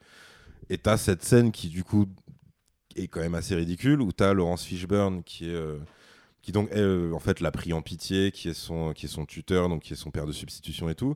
Et elle, elle, parce qu'elle a loupé dans une énième course poursuite le labo euh, de, de la famille Pym, et elle rentre donc dans sa base euh, très énervée en disant bon maintenant ça suffit. Euh, Scott Lang il a une euh, fille, je vais l'enlever. Et, euh, et on va, et voilà, et, et je, vais, je vais le rançonner, quoi. En gros, je vais demander le labo. Et là, t'as Fishburne qui lui fait non, non, Non, non, tu t'es peux pas faire ça parce que c'est pas C'est bien. c'est un truc de méchant, ça. Et, et donc là, et C'est vrai qu'elle peut, de- c'est elle vrai peut que devenir là- vraiment méchante, mais, c'est ça, et là je m'étais dit, ok, soit c'est une scène foirée pour, en gros, ils vont s'embrouiller, elle va le tuer et elle va devenir full méchante. Mm. Soit... Et en fait, non, c'est juste, ça s'arrête là. Et... Mais elle a même pas de réaction. Enfin, si elle a une réaction, elle fait, bon, très bien, je me Ouais, démerderai autrement. Mais tu l'as deux fois en plus, ce truc-là. T'as aussi quand tu sais, elle elle veut tuer la mère pour récupérer son énergie. Exact. Et Exact. pareil, Fishburne qui lui fait Je te préviens, je t'aiderai plus et compagnie. Euh, Alors que ça, c'est son plan à lui, de base. Mais oui, c'est bizarre, Donc enfin. enfin, tu sens quoi Tu sens qu'ils savent pas quoi Moi, je sais faire. pas, mais ça m'a fait comme dans BVS, tu vois, où tu vois en fait deux super-héros un peu concons qui sont manipulés par le même mec. Et au lieu de s'arrêter de se parler et de se dire euh, ta mère elle est là-bas, viens, on va la sauver, ils se parlent pas, ils se rentrent dedans pour que le public il ait son petit film à la con. En vrai, juste si t'es gosse, tu, tu comprends qu'il y a un mec qui s'appelle Hank Pym qui peut te soigner, tu vois. Pourquoi tu vas le partir au contact comme ça? Je veux dire, C'est ce que lui dit le mec à la fin. Il lui dit justement euh, Je me mets avec lui puis on te soigne. Et ça. quand Pym lui répond Ouais, on va la soigner. Mais oui. T'es là, mais pourquoi, enfin, pourquoi les combats Pourquoi tout ça? Je peux pas réfléchir deux secondes et. parce Mais que surtout qu'en plus, euh, ça, ça voile.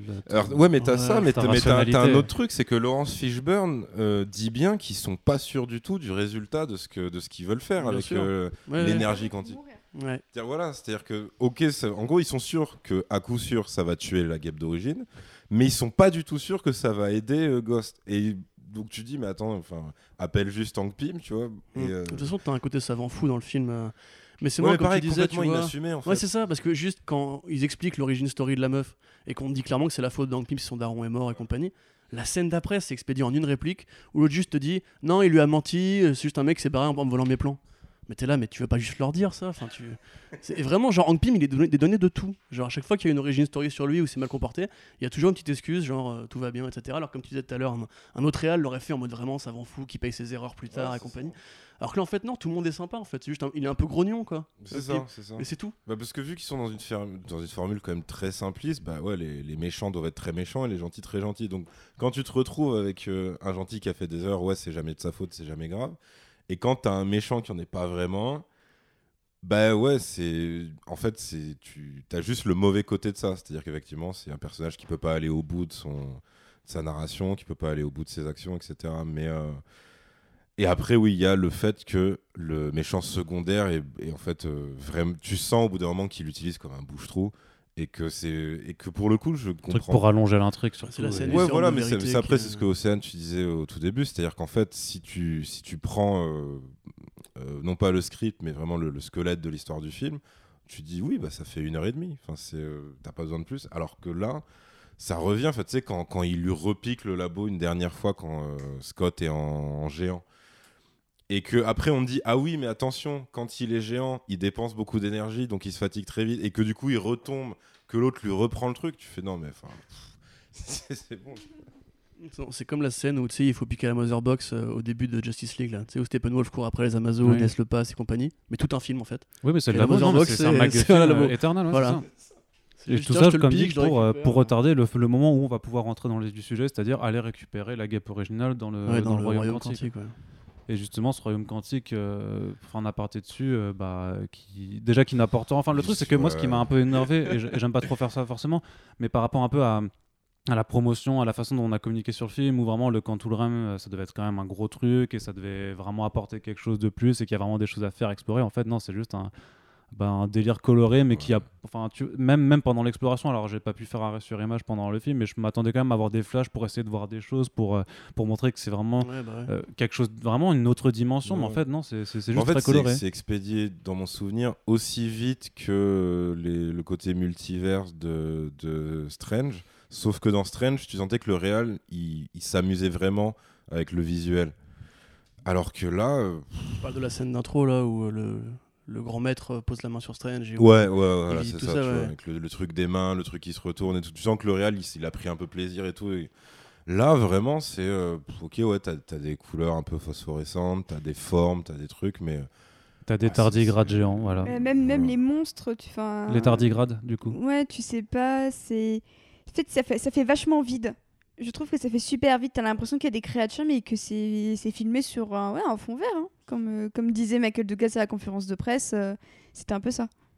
Mais Moi, autant j'ai pas trouvé ça moche, le, du coup, les tardigrades géants, tu vois. Mais je Ah, m'attendais que vraiment genre, à, voir, tu vois, ouais. genre comme si t'étais dans l'océan et que tu voyais des millions de poissons différentes, de formes de couleurs et compagnie. Et en fait, tu vois juste ces trois bestioles qui directement passent en mode danger parce qu'on te dit quand même attention, il va quand même un truc un peu dangereux. Et c'est vrai que juste.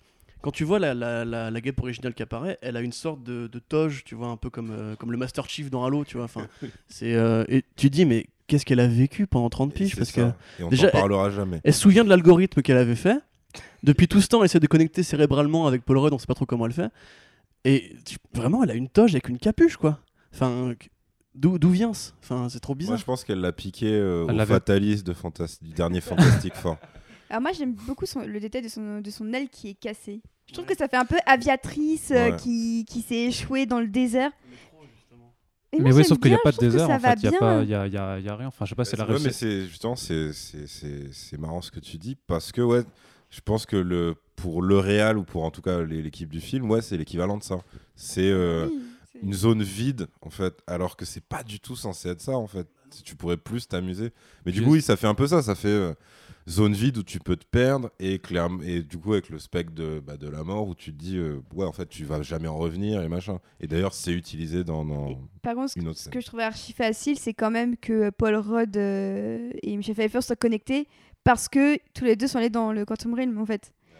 Donc euh, je trouve la connexion très facile, genre ah oui je l'ai vu dans un rêve, euh, alors je vais appeler. Euh. En fait je trouve que ça sort de, de nulle part. Je comprends où ils ont voulu en venir et je trouve que la scène où euh, la guêpe euh, contrôle l'esprit de Ant-Man est super bien, qu'il joue très très bien. euh, Quand il donne la main à Michael Douglas. euh. c'est ça, qui lui touche la joue. Enfin, je- j'ai trouvé ça très mignon et j'ai- j'ai j'ai trouvé que c'était une bonne idée qui, qui coûte peu, que- peu de thunes au final. C'est Clairement. voilà, c'est on est une dans, des- de dans Paul cette Rudd, en fait. économie, c'est ça. Mais ça aussi, j'ai trouvé ça trop trop facile parce qu'en fait, ça leur facilite vachement le boulot et je m'attendais à ce que ce soit peut-être un peu plus compliqué. Ouais, mais en même temps, plus compliqué, je sais pas, parce que quand ils parlent dans, dans leur délire d'explication de, de comment ça marche ça, avec les, euh, les trucs un- supra, un moment donné, supraquantiques, pose je sais une pas quoi, un tu fais, machin. euh, Il Oui. dit Est-ce que vous mettez quantique devant chaque mot pour que ça ait l'air intelligent tu vois Oui, ça- mais C'est exactement ce que tu dis en tant que spectateur. Genre, arrêtez le champ quantique, les expressions quantiques, les choses. Enfin, Après, ça devient un petit peu lourd parce qu'ils le font aussi à répétition. À chaque fois, ils disent oui, mais par la fait, expliquez-le en français ou je sais pas quoi, où ça devient un peu une oui, sorte de. non, sûr. Enfin, mais- de, de moquerie un peu des, des discours que- scientifiques, mais que- eux, ils le font sérieusement en fait. Donc, euh, Stanley, quand il a créé ça, il avait dit, euh, quand il avait créé le Hulk, il avait dit les rayons gamma ont créé le Hulk. Et un mec qui lui avait dit, vous connaissez les rayons gamma? Il fait non, non, je connais ce que c'est, juste le nom avait l'air scientifique, tu vois. Et, euh, Non, mais c'est le délire. mais, mais en même temps, c'est- tu vois, genre, comic book. Hein. en vrai, les Marvel Studios, t'as pas vraiment de scène psychédélique, si tu regardes bien. La scène d'Avengers 2 où Thor va se baigner dans sa, dans sa rivière, là. Et tu sais, euh, à l'époque, euh, Joss avait dit, sera psychédélique, sera trippy et compagnie. Coupé au montage. Euh, dans Doctor Strange, c'est quand même très plat, enfin, à part des bâtiments qui bougent à l'Inception, ça va pas très très loin. Et là, c'est pareil, genre le, le, Quantum Realm, tu vois, ça pourrait être un truc qui va réutiliser derrière. En plus, c'est ce qui, a priori, sert de, de clé de déverrouillage à Avengers 4 derrière, tu vois, sur le voyage dans le temps. Et pareil sur le, sur le temps, euh, parce que Michel Pfeiffer Ouais, l'a vieilli ouais, normalement ouais. en fait. Je crois Mais que c'était une dimension dit- dans elle laquelle dit, le temps il y a, se il y a des, des vortex temporels. Non, mais euh, c'est- super bizarre. Enfin, on dirait qu'elle a exploré, mais il n'y a rien à explorer. Enfin, c'est juste une zone qui fluctue en rose et en, vo- en fait, ouais, c'est ça, ça c'est ouais, c'est vraiment le côté paresseux, c'est-à-dire qu'en gros, les mecs, ils, ils font, c'est même pas une ellipse, c'est qu'ils ne te parlent absolument pas de tout ce qu'elle a vu, vécu, nanana. Il n'y a aucune explication, rien. Par contre, on te dit juste, ouais, alors en gros, euh, maintenant, elle a stocké de l'énergie quantique en elle et ça va, ouais, Non, non, vas-y, continue, Ok. continue. et ça va, et ça va, euh, ça va permettre de soigner euh, Ghost. Ouais, Tu ça- fais, ok, d'accord. Non, non, c'est ça. T'as t'as- t'as ce fait-là et t'as un deuxième fait en fait dans un moment dans un des discours de, de Hank Pym où il dit, euh, techniquement, il, il parle du contournement, il fait ouais normalement si tu alignes je sais pas quoi en fait tu peux aller sur des terres parallèles. Je sais pas, il utilise vraiment le mot euh, Oui, réalité parallèle ou terre sûr, parallèle ouais. et du coup c'est juste le seul truc qui m'a fait en disant il fait ah une très longue liste de plein de trucs bizarres qui peuvent se produire à l'intérieur, même à la fin, quand elle lui dit, euh, quand il va y retourner, elle lui dit fais gaffe là, fais gaffe là, tu vas peut-être euh, finir là, là, là. Oui, oui, oui. Là, pff, Il dit rien, enfin. enfin, mais quoi. c'est- Non, mais il- quand il retourne, il est dans le même univers pourri, juste ça, il flotte au lieu de marcher. quoi. Mais je pense que le fait qu'il drop euh, l'idée de terre parallèle, c'est pas ouais, innocent, ouais, tu vois. bien sûr.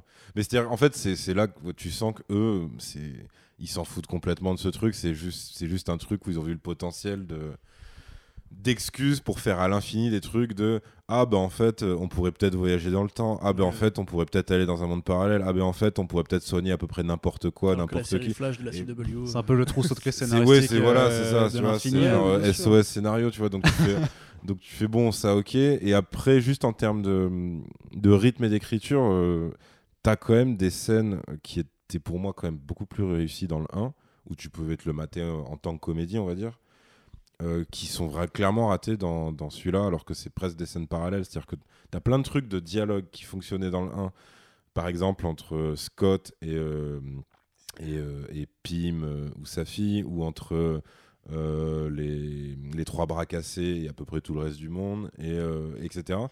Et là, en fait, ça, ça fonctionne euh, uniquement, je crois, entre Scott et le mec du FBI qui est censé le, le Ouais. chaperonner, tu vois. Et puis Euh, la fille aussi, et puis Cassie quand elle le. Et ouais, voilà, tu vois, t'as ça. D'ailleurs, ça tient plus à répar que- qu'autre chose, en fait, au final.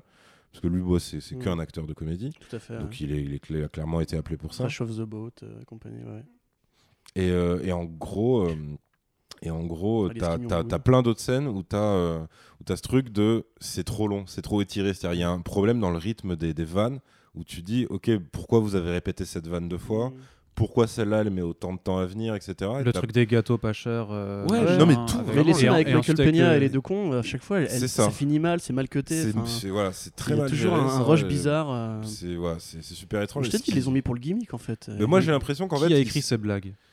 De quoi Est-ce que c'est Paul Rudd Parce que Paul Rudd est censé avoir co-participé Ouais. au scénario. Je pense que c'est lui qui a rajouté ces trucs en disant Ah, c'était marrant. Moi, je, ça, je pense ça que Peña et, et Paul Rudd, ils ont dû écrire à deux, mais. Bah, en fait, alors le truc, je sais que Peña, il, il avait dit. euh, euh, attends, que je me rappelle, parce que, ouais, en fait, du coup, moi dans le 1, enfin, il- j'ai j'ai pu faire quelques interviews, et en gros, Peña, lui, carrément, il s'est. En fait, euh, l'équipe du film s'était amusée, entre guillemets, à lui filer, genre, tous ses textes, genre, une semaine ou trois jours avant le tournage.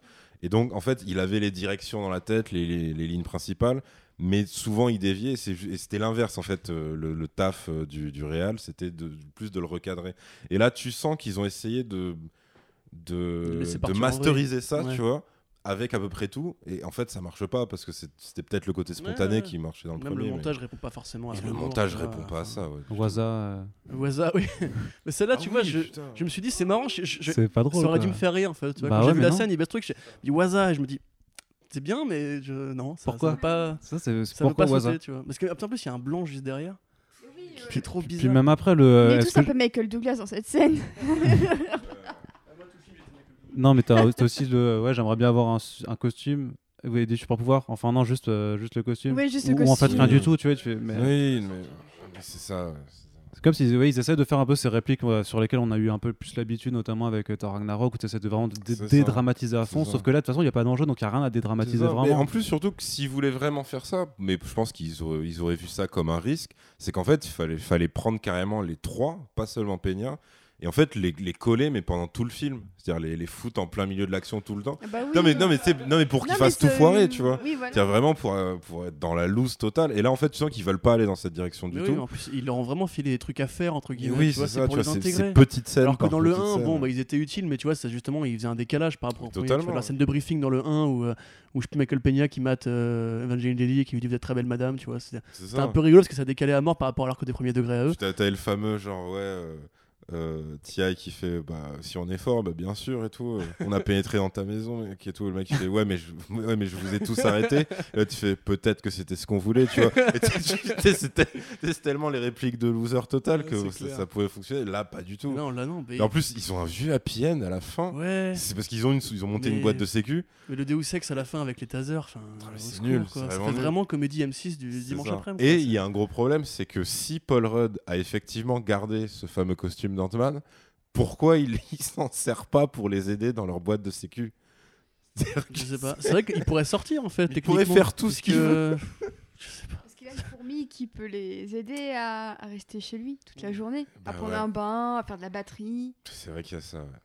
Et Moi, Et ça, pareil, d'ailleurs, enfin, ça aurait pu être une source de gag beaucoup plus. Ouais, ouais. Il y a que plus de toute façon toute l'utilisation des fourmis, elle passe à la trappe complètement. Ouais, c'est marrant, genre quand les fourmis portent un sucre et compagnie. Voilà, tu café, vois, tu vois, le petit décalage. Mais ouais, bah en fait là, euh, pff, non, enfin t'as juste quand il arrive au labo et que les fourmis font les, le truc d'ouvrier, C'est quoi, ça. c'est tout. Mais après, si t'as un truc, c'est euh, c'est le gag où, euh, où du coup il est, il est dans l'eau, je ne sais où, et il attend du coup des renforts de fourmis volantes. Oui, et t'as c'est une avec mouette les oiseaux, ouais. qui, Ah, qui j'allais les le dire, bouffe ouais, toutes les unes après les autres, et qui Génial. fait oh putain. Genre ça, c'était un, un des trucs Puis- qui me rappelait le 1 en fait. Puis la dans fourmi l'esprit. qui s'appelle Antonio Banderas, ou qui s'appelle Ulysses Grant. Euh, C'est vrai que les surnoms qu'ils c'était- ça, trouvent c'était euh, sont drôle, hein. magnifiques. Là, du coup, on s'en fout quand les fourmis meurent, alors que dans le premier, quand Antoinette mourait. Ouais, bah là, il y a Ah, pas, y a petite- pas, petite larme, quand même. Petite- C'est- c'est pas, c'est pas un vrai, c'est plus des vrais personnages. Enfin, il y avait pas une construction Ah pareille. oui, mais c'est vrai euh, que d'ailleurs, ça me fait penser. Il y a un truc qu'ils font plus du tout dans celui-là, c'est qu'en fait, euh, ils- maintenant, c'est officiellement un pouvoir de super-héros classique, le fait de grandir Oui, ou rétrécir. rétrécir, ouais. Dans le 1, mais après, ça s'expliquait parce qu'ils découvraient ce pouvoir-là. T'avais quand même beaucoup plus de jeux avec ça. Ouais, mais c'était les shurikens qui lançaient, là, c'est une sorte de blaster. euh, Voilà, Et tu tu vois. vois, t'as juste le gros sel et le pèse et. T'as juste le gros sel et le pèse et puis c'est tout quoi. Voilà, c'est ça. Et Et même c'est pas si marrant que ça, juste euh, pareil, t'as la blague, euh, on vous a pesé la gueule ou je sais pas quoi que fait Michael Peña. Mais à part ça, en fait, c'est c'est abusivement normal, je trouve, en fait, ça, comment ouais, ça, ouais. ça devient le truc, tu vois. Non, puis même dans les trucs, quand, euh, quand ils sont vraiment en mode minuscule, c'est pareil, ils l'utilisent de manière Mm. euh, juste pragmatique. T'as plus, alors que tu pourrais avoir un gag au milieu, Ouais, un truc, plus de jeu Et d'échelle. surtout, tu pourrais, enfin, il pourrait quand même, parce que bon, déjà les fourmis sont hideuses, mais ils pourraient, même si, même si ça, c'est bon, on l'a acquis dès le premier film, c'était pas du tout leur problème de les faire de manière bien, mais ils pourraient s'amuser, tu sais, quand, quand tu rétrécis, tu sais, rencontrer des trucs, Mm. juste ça, tu vois, juste avoir, je sais pas, un chat, un chien, enfin, ce que tu veux. Ah, T'as les pigeons Euh, voilà, T'as juste cette scène avec ouais, les pigeons, ouais. et tu te dis, mais ouais, éclatez-vous Et puis pour les fourmis, tu vois, c'est t'as c'est quand les c'est- fourmis font une flèche qui indique la direction, tu vois, mais Euh, c'est juste même, à la limite, euh, même quand il est géant, il pourrait se marrer plus. tu vois. Genre, tu vois, courir après une caisse et se prendre un pont dans la gueule. C'est vrai que quand il est géant, tu l'as juste deux fois. Si, il y a une scène qui était marrante, c'est quand il devient à mi-hauteur. ouais, j'allais- venir parce que ça, Celle-là voilà, qui est bien c'est trouvée quand même. Avec le, le petit truc, genre quand il saute et qu'elle lui dit Tu peux y arriver, mon grand. Et tout. Ouais, ouais. C'est vrai qu'elle se fout ouvertement de sa gueule. en Ouais, plus, donc, ouais. Le, le costume qui déconne. Tu veux dire un truc, Arnaud? Non, mais c'est ça que ça rejoignait un peu ce, ce manque d'idées par rapport à un manque d'ambition générale. De toute façon, ouais, ils se sont contentés d'un peu d'un strict minimum parce que. Après, ça reste dynamique dans l'action, tu vois, les, les jeux de bagnole avec les je rétrécis, je grandis, mais c'est limite tu les avais déjà dans les bandes Je trouve que c'est de hein. l'efficacité en fait. Alors que c'est vrai que sur le papier, si on dit, bah, en en gros, t'as un super-héros, son pouvoir c'est ça, Mm.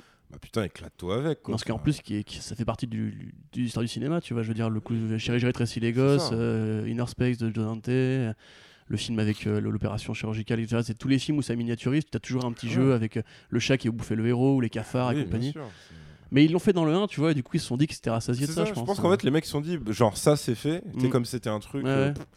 Il nous faut du nouveau D'ailleurs, pareil pour le gigantisme, hein, parce que le, bon, même si bon. alors ça, par contre, euh, c'est pas généreux. Tu sens hein, que c'est. enfin, euh, Alors ça, c'est expédié. euh, Ouais, c'est clair. Alors que pareil, avec le gigantisme, tu peux vraiment Bah, t'amuser. quoi. moi, je trouve la scène où il tombe dans l'eau est pas mal film, enfin, pas dégueulasse. Ouais. Mais c'est vrai qu'à part ça, euh, voilà, ça fait un petit peu référence à Godzilla, t'es content, mais. Enfin, moi, je suis content en tout cas. C'est vrai que quand, quand il arrive au Ouais. ralenti, oh, oh, oh, et tout, ouais, ça, c'est- ça, Ouais, mais il le fait vraiment qu'une fois, tu vois. Et Moi, je m'étais dit, genre qu'il avait réussi à le maîtriser depuis la dernière fois, et pas En du fait, tout. depuis la dernière fois, ce qui a changé, c'est que maintenant il s'épuise en 4 secondes, Ouais. apparemment. Ouais. Donc, ouais, ça paraît un Il- truc euh, Il du scénario qui est cadeau euh. pour, pour qu'on lui reprenne ce qu'il. Enfin bref. En plus, il est immense là. Enfin, il fait un truc comme euh, 25 mètres, je crois, un truc comme ça. Oui, ils 26 font un mètres. concours, il y a une, ré- une réplique là-dessus.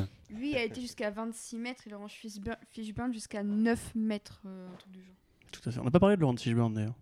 Je pense qu'il n'y a pas grand chose à dire, mais. Bah, c'est peut-être pour ça qu'on en Je, a je pas tenais parlé. à du coup. signaler qu'il y avait Laurence en fait. Fishburne dans ce film quand même. Pour... Si, bon, on parlait par rapport à sa relation avec Anna Ouais, c'est un, un Man, mais- Hank Pym, euh, même pas inversé, parce qu'en fait, c'est juste un. Hank Pym bis avec, euh, comme t'as dit, euh, une fille qui a mal tourné, quoi, en fait. Puis c'est moins un connard qu'en Pym, mais... mais il est, il est hyper plat, je trouve. Enfin, vraiment, vrai. il est venu cachetonner quoi. Et tu Et- sais pas trop Oui, d'ailleurs si oui, à la fin, euh, vu que parce que clairement donc du coup euh, en guérissant entre guillemets Ghost, Ouais. euh, la guêpe originelle bah, la rend gentille. Donc Mhm. ça ouais, c'était effectivement l'écueil Parce qu'elle a plus mal. parce qu'elle a plus mal donc maintenant elle n'a plus de raison d'être voilà. méchante. Alors qu'on me dit clairement de base on en a fait on, a- on avait fait une, machine tueuse, à tuer. ça. Ce qui est d'ailleurs très étrange parce que elle répugne à tuer en fait. Ouais. Alors tu pourrais te dire ouais mais euh, Là, elle tuait des inconnus pendant toute sa période de Shield, donc euh, pourquoi Ah, c'est vrai, ouais. donc Est-ce qu'elle voilà. était pas un peu brainwashée aussi euh Ouais, Ouais, ouais, tu peux- enfin, tu peux quand bien trouver même, des c'est passes c'est- comme ça, c'est hein, bizarre c'est, d'en euh, avoir fait un truc aussi gros qu'une qu'une tueuse internationale pour qu'après, euh, tu vois, en Pour deux qu'après- secondes, ouais. elle- enfin.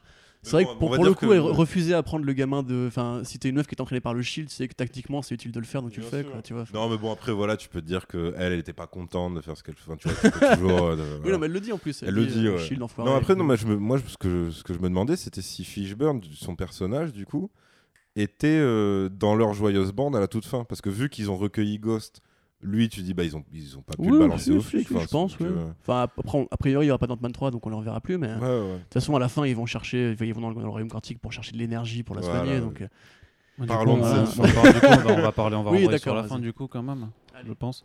Donc euh, première scène post générique bien sûr, parce que la seconde c'est c'est juste une petite boutade. Donc, quand même, ce lien, enfin, ce lien en plus qui a fait partie aussi de la, de la communication quand même, en disant mais euh, que foutait Ant-Man and the Wasp pendant Infinity War? Alors ça, a priori, on n'a toujours pas la réponse concrètement. hein, ça, c'était quand même un, un problème euh, qui, qui était à soulever. Mais on sait qu'en tout cas, à la fin de Infinity War, effectivement, donc il y, a- il y a ce passage. euh, donc, est-ce que tu veux nous spoiler ça, Océane? Bah, grosso modo, donc Scott va dans le royaume quantique chercher de l'énergie pour euh, Ghost, qui est devenu visiblement gentil. Et, et techniquement, euh, le jour même où Thanos a attaqué quand même. hein. Oui. Ils font ça le jour même où Thanos a attaqué la, la Terre. Non, c'est pas, non, non, c'est pas le jour Ou où. c'est euh, le lendemain, mais c'est pendant la. Bah, je sais pas, on n'a pas trop d'indications dis- C'est le jour même, c'est le jour même où il attaque. Et après, euh, on va dire ce qui ouais. pose problème justement par rapport à ça. C'est pas le même genre. Sauf que euh, une fois dans le royaume quantique, euh, Scott finit par se rendre compte que plus personne ne lui répond, plus personne ne peut le ramener, parce que euh, les deux guêpes et Hank Pym disparaissent, Voilà. comme The Leftovers. Parce que euh, ça intervient qu'au moment où euh, Thanos claque des le, doigts. c'est le fameux snap. C'est le et, snap de euh, Thanos. et alors, c'est vrai qu'en fait, tu dis ah d'accord, et après tu, tu penses deux secondes, tu fais bah non, ça explique rien, parce Bah que oui. tu dis mais euh, Pourquoi? donc ça veut dire que pendant on va dire les deux semaines qui ont précédé, où donc t'as une soucoupe volante monstrueuse qui Ouais, arrive sur New York. Voilà. Eux, ils regardent ça dans leur télé, ils voient qu'il y a donc Tony Stark et Spider-Man qui sont portés disparus, et Strange. Bon, Strange, on va dire, ils le connaissent pas, mais allez, on... t'as quand même des Tony news Stark, avec moins Tony Stark. Tony ouais. Stark, le milliardaire, Oui, est porté oui. disparu, nanana. Et puis il y a la moitié de New York qui s'est fait casser la gueule parce que t'as un truc, et puis ensuite il est reparti. Et donc là, tu te dis que donc c'est cette joyeuse bande à regarder ça, qui se sont dit. C'est pas, c'est pas mon, c'est pas mon histoire. Non, parce qu'ils aidaient, ils aidaient euh, Hank et sa femme à, construire leur, ba- leur, leur baraque de rêve, non? Sais, ils ils s'installent mais sur oui, leur plage, ils- machin. ils C'est vrai qu'il Peut-être qu'ils- ils ils écoutaient pas la ils radio pour ça, quoi. comme une capsule corp de Dragon Ball, tu Ah vois. mais enfin, oui, c'est- vrai, ils ont rien construit. Ils la construisent pas, il ils la jettent. un Elle est déjà, elle est miniaturisée, elle est déjà toute faite. Peut-être qu'ils ils refaisaient l'intérieur, écoute, qu'est-ce que je te dise Donc en gros, t'as ça. Tu branches le réseau Euh, électrique, c'est réglé. voilà, Donc ça, pareil, tu, tu pourrais Vous avez quand pas de wifi. Il y a... Non, Il y a quand même un autre truc, c'est que tu te dis, ok, certes, euh, on va dire la team Ant-Man était plutôt côté euh, Captain America qu'Iron Man, mais malgré tout, t'as- t'as- ça pose un autre problème, c'est que la bande de Captain America, tu dis, mais pourquoi eux, ils auraient Et- gardé aucun contact Et avec pourquoi euh, ils auraient Scott pas été recrutés alors que c'était le faucon qui avait ramené C'est ça, euh, tu vois, pourquoi machin et surtout, t'as- alors après, donc ça c'était, euh, je crois que c'était, euh, c'était l'argument euh, de, de celle que tu n'as pas reconnue, qui disait euh, ah oui mais euh, l'attaque c'est à New York et eux ils sont à San Francisco. Donc tu dis ouais mais alors comment dire c'est pas, Enfin, tu vois c'est quand même ils une attaque Twitter. alien super vénère donc euh, Ils voilà. sont pas Twitter, Et puis sûrement. déjà, Euh, ils vont à la limite, le- en une journée, donc. euh, Après par contre le truc qui peut sauver les meubles c'est qu'effectivement le, le moment où ils disparaissent en fait vu que tout se passe au Wakanda là tu peux partir du principe que ouais Oui. ils sont pas ils sont réellement pas au courant que Thanos est arrivé dans un autre coin de l'hémisphère dans un autre continent et que voilà bon après ouais, mais ça pose le problème de la team Captain même, America tu vois, je veux dire, pourquoi on- quand ils sont en mode désespéré il nous faut des renforts à tout prix non, pourquoi tu- les mecs n'appellent juste pas un gars qui peut devenir géant ou Tu tout vas petit, pas faire quoi. les courses dans, dans le royaume quantique alors que c'est la guerre euh, cosmique autour. Enfin, je sais pas. On, on mais dirait, ça, on ils le dirait savent vraiment. pas. mais on dirait vraiment. Bah, à tu pars du principe qu'ils le savent pas, du coup. Mais si, forcément, on vient de qu'ils dire que là, ils sont au courant de l'attaque de New York mais en gros le film nous dit que ils sont absolument pas au courant de tout le reste Mais d'ailleurs, dans Infinity War, justement, il- je crois que c'est le Faucon qui dit euh, euh, Scott est sous, enfin, est encore en bracelet électronique. Ouais, bah alors c'est du coup Oui. qu'ils Enfin, communiquent pas alors, entre eux. du tout, quoi. Déjà, Donc, donc euh, pas du tout en fait. Ouais, Genre le mec ouais. a vraiment été left out euh, complètement du truc. Ou alors, euh, ça voudrait, enfin, ou alors ce qu'ils sous-entendent, c'est dire que le moment où il y a l'attaque de New York, c'est le moment où se passe vraiment le film en fait. Genre, Ouais, vra- mais sauf tu- que l'attaque de New York, techniquement, c'est une journée. en- Ouais, c'est ça c'est ça qui pose un gros oui, problème c'est ça. Et puis non, en plus ça intervient après la bataille de New York, donc. Oui, euh, non, parce qu'il y, a un dé- il y a un délire de décalage, c'est quelques mois après Infinity War, il faudra voir si à la limite si ça colle, si c'est. euh, si- pardon, pas Infinity War, Civil War. Si, euh, si les- le décalage après Civil War ça correspond en fait à. non, c'est deux ans, pas. mec. hein. Ouais, non, c'est ça, C'est deux deux ans, non Ah non, en fait, non, ça colle pas. Mais non, non, mais. Il y a rien qui colle. Sinon, il y a toujours Il y a un problème de raccord. Après, je sais pas pourquoi on cherche de la cohérence là-dedans. C'est pas grave, tu vois, c'est- parce qu'ils- coup, parce c'est vraiment qu'ils- histoire de chipoter. Ils ont quand même Ouais. fait une vidéo de promo exprès pour dire euh, Where Where Oui, alors ça, par contre, c'est vrai War, que donc Kevin c'est un peu Feige qui va un micro et qui. Dit euh, promis, dans, vous aurez des éléments pour Avengers 4 dedans. T'as envie de lui dire gros, t'arriveras pas à le vendre ton film parce que là, Bah pour ouais, en arriver là, tu m'étonnes. en Bah, t'arrives à le vendre avec ta scène post-générique, mais c'est un petit peu dommage de se taper 1h50 de film avant vraiment, qu'est-ce que ça présage? Je veux dire, il va pas se téléporter tout seul dehors? Non, mais c'est-à-dire quand même que le, le Enfin, remarque, quanti- si, il l'a fait une fois, mais. ça euh, confirme que Putain, le, royaume quantique est. Ça, c'est pareil. Pendant tout le film, je me suis dit, mais attendez, c'est facile le royaume quantique. Dans le premier, il a juste son, son jeton de grandissement. Il va dans le royaume quantique en pétant sa, sa courroie de sécurité là, et il ressort euh, au KLM. Là, il faut, il faut un portail, il faut des Grâce au matériaux. pouvoir de l'amour de sa fille. Ouais, bien sûr. Faut, je l'avais, je la tête, enfin n'importe quoi. Et là, enfin, qu'est- qu'est-ce que tu veux qu'il fasse en fait? Parce que la théorie, je crois, de, tu pourras corroborer, mais c'est que du coup, il, trou- il trouve un, un portail temporel à l'intérieur, et puis il ressort à l'époque d'Avengers 1, si j'ai bien tout compris. Euh, oui, en fait, tu as des photos de tournage qui montrent qu'il y aura des scènes du premier Avengers et euh, notamment la bataille de New York. Et tu vois des photos de Chris Evans et de Paul Rudd sur le set de New York. Donc moi, ma théorie, c'est qu'effectivement, Scott Lang voyage dans le temps. Il revient à l'époque du premier Avengers. Il est prévenu que Thanos arrive et ils vont tous péter à Thanos avant que Thanos vienne les, péter. sachant qu'il y a une théorie, alors euh, vraiment full spoiler du coup, parce que euh, c'était euh, sur les internets obscurs que ça traînait, mais de dire que leur but ça va être de construire en fait eux-mêmes leur propre gant de l'infini. Et donc d'aller voler Ah. les pierres de l'infini avant que Thanos puisse récupérer, sachant qu'en fait ils savent a priori où elles sont tous ou pas, je sais pas, enfin comment, comment ils Je arriveraient à sais pas comment Lang pourrait le savoir. Parce qu'il y aura un truc avec la pierre du temps où euh, un Doctor Strange pourrait avoir remonté le temps aussi. Et un truc. Mais en gros, c'est ce que, ce que j'avais vu, tu vois, c'est c'est un micmac. C'est remonter dans le temps et dans l'espace en fait pour récupérer les pierres avant Thanos Ah bah, et je faire son pense que propre de toute manière, il faudra qu'ils aient récupéré la pierre du temps. Ça me semble euh, Bah, indispensable. de toutes les manières, ouais, vu que. Bah, vu que vu qu'ils veulent forcément, ne serait-ce que ne pas se débarrasser de certains acteurs, ils sont obligés de trouver un moyen de rebooter sans rebooter. Donc ouais.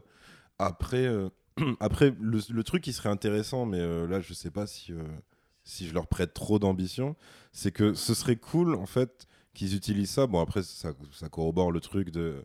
Hey, le royaume quantique, vous savez quoi Oh, Il peut faire ça, et puis aussi ça, et puis aussi ça, et puis aussi C'est un ça. peu comme le vibranium euh, dans Black Panther. Ouais, ça, ça- voilà, ça fait de plus en plus Ouais, de choses au fur ah et à oui, mesure. hein. genre, on va te mettre un suppôt en vibranium et ça va soigner ta colonne vertébrale. Tu, sais, tu fais waouh, ok, c'est super étrange. Mais ouais, t'as ce truc-là? Mais ce serait, ce serait marrant qu'ils s'en servent en fait pour. Bon, après, ce serait très euh, s'auto-sucer, mais en gros, de, de se faire un peu un revival de tous leurs films. Parce que ça, Ouais. ça leur permet quand même, s'ils remontent. jusqu'- Enfin, d'ailleurs, non, c'est plutôt malin. Parce que s'ils remontent jusqu'à Avengers 1, du coup, ils se tapent pas leur merde d'avant. Mais euh, tu vois, qu'ils se fassent euh, des héros qui traversent euh, des scènes clés en fait. de- tu vois, de, de tout- tu vois ce que je veux dire t'es- pour, pour être en mode, bah, genre voilà, c'est c'est le endgame et tout. On a un regard dans le rétro et tout machin. Bon, après, si c'était des mecs classe, ils en profiteraient aussi pour, euh, on va dire, profiter de certains méchants qui ont été sacrifiés comme des merdes. Mais je ne pense pas.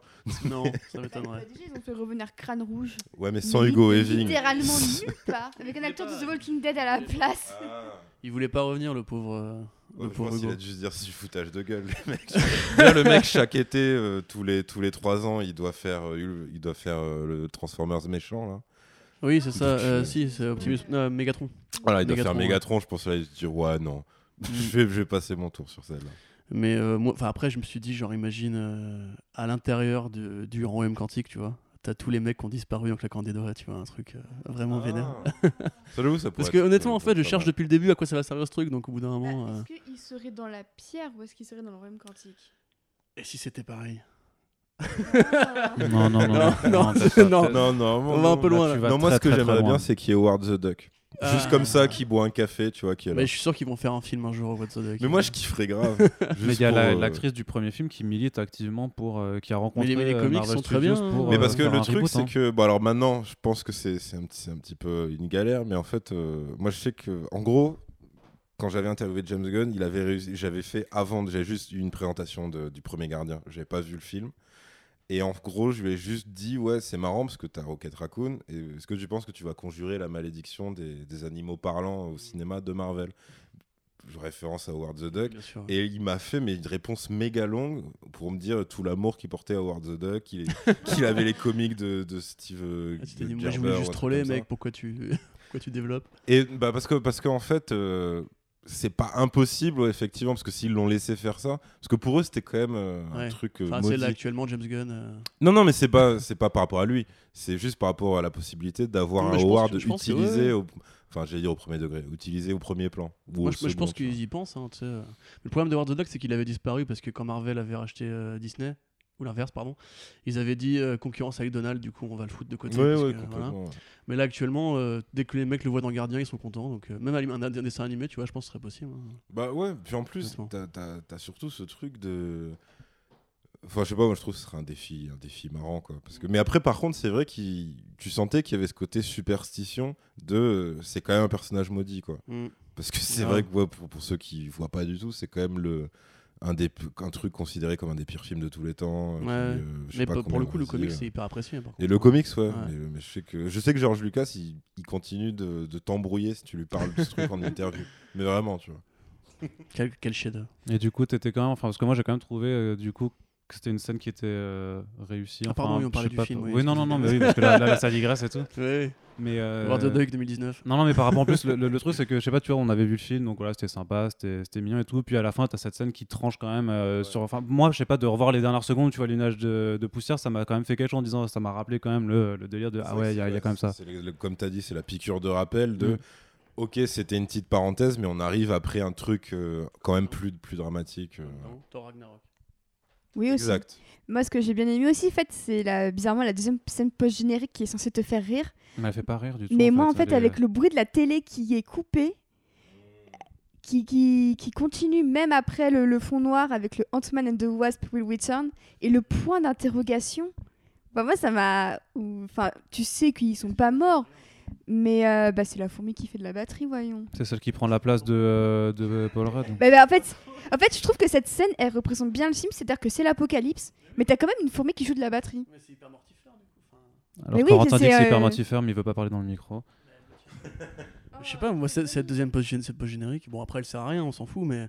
Moi, je Non, mais elle fait, un, elle fait vraiment un décalage Enfin, moi, très ça- bizarre Ça me en paraît fait. super triste, tu vois. Enfin, Non, bah moi je la trouve très triste, Bah, hein, mais. le- euh, ouais, c'est-à-dire en fait. Enfin, pas, pas morts, triste, enfin t'es pas triste, mais ouais. tu fais. bah, euh, c'est-à-dire, en fait, c'est bizarre. Je, je sais pas comment ils l'ont écrit parce que de base, c'est juste la même scène que, que la toute dernière de Thor 2 où t'as juste une créature en fait Ouais, que les mecs ça, ont ouais. oublié sur Terre et qui est en train de défoncer un parc ou je sais pas quoi. Ouais, c'est espèce de Ah, chien. de- voilà, de ouais. Et sauf qu'effectivement, vu le contexte, ouais, t'as ce truc de. Mais en même temps, je crois que le plan, c'est. Si, si la caméra arrivait, genre d'un pâté de maison désert, une rue déserte, Mm. puis la maison, ouais, t'aurais ce truc un peu appuyé. Là, c'est tu, tu as les mêmes plans en fait dans la maison, sauf qu'effectivement, t'as plus Oui, oui. personne. Donc, ouais, c'est un peu entre deux. C'est j'avoue, c'est un peu à l'image du film. ouais, Bah, moi, ce- moi, qui m'intrigue du coup, c'est que euh, déjà la télé est allumée dans une maison où tu es censé avoir personne. Donc est-ce que ils, ont- ils étaient en train de regarder la télé et ils Il y avait ont. sûrement sa. oui, mais c'est de la- mais qui était dans la maison avec la fourmi Sa fille Bah, la gamine et. Ah, les Donc ça veut dire que la gamine, euh, tout le monde est mort. Donc ça veut dire quoi pour euh, Cassie et tout et tout? Bah, ils sont morts. Ah bah sont- Cassie elle a ouais, disparu aussi. hein. Peut-être que peut-être qu'elle a dit I don't wanna go en deux, pleurant. donc, euh, et tu vois. euh, Et justement par. Un sur deux, ils, les trois ont disparu euh, Ah oui, mais c'est pas. avec Forcément, c'est Ant-Man. pas. C'est pas une science exacte. voilà, hein. ça, c'est pas un personnage sur deux personnages, tu vois, c'est la moitié de la Terre en fait. C'est ça. Et de toute vie. Et puis en plus, il y a un truc auquel tu penses 500 pas, c'est les fourmis. univers.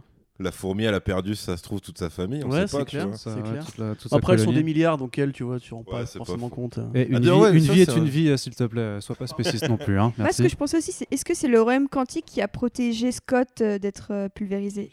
Ben, Je pose la c'est- question ça- pareil, et en fait, je me suis dit, eux aussi ont dû se la poser et se dire, mais on n'est pas obligé de répondre à cette question.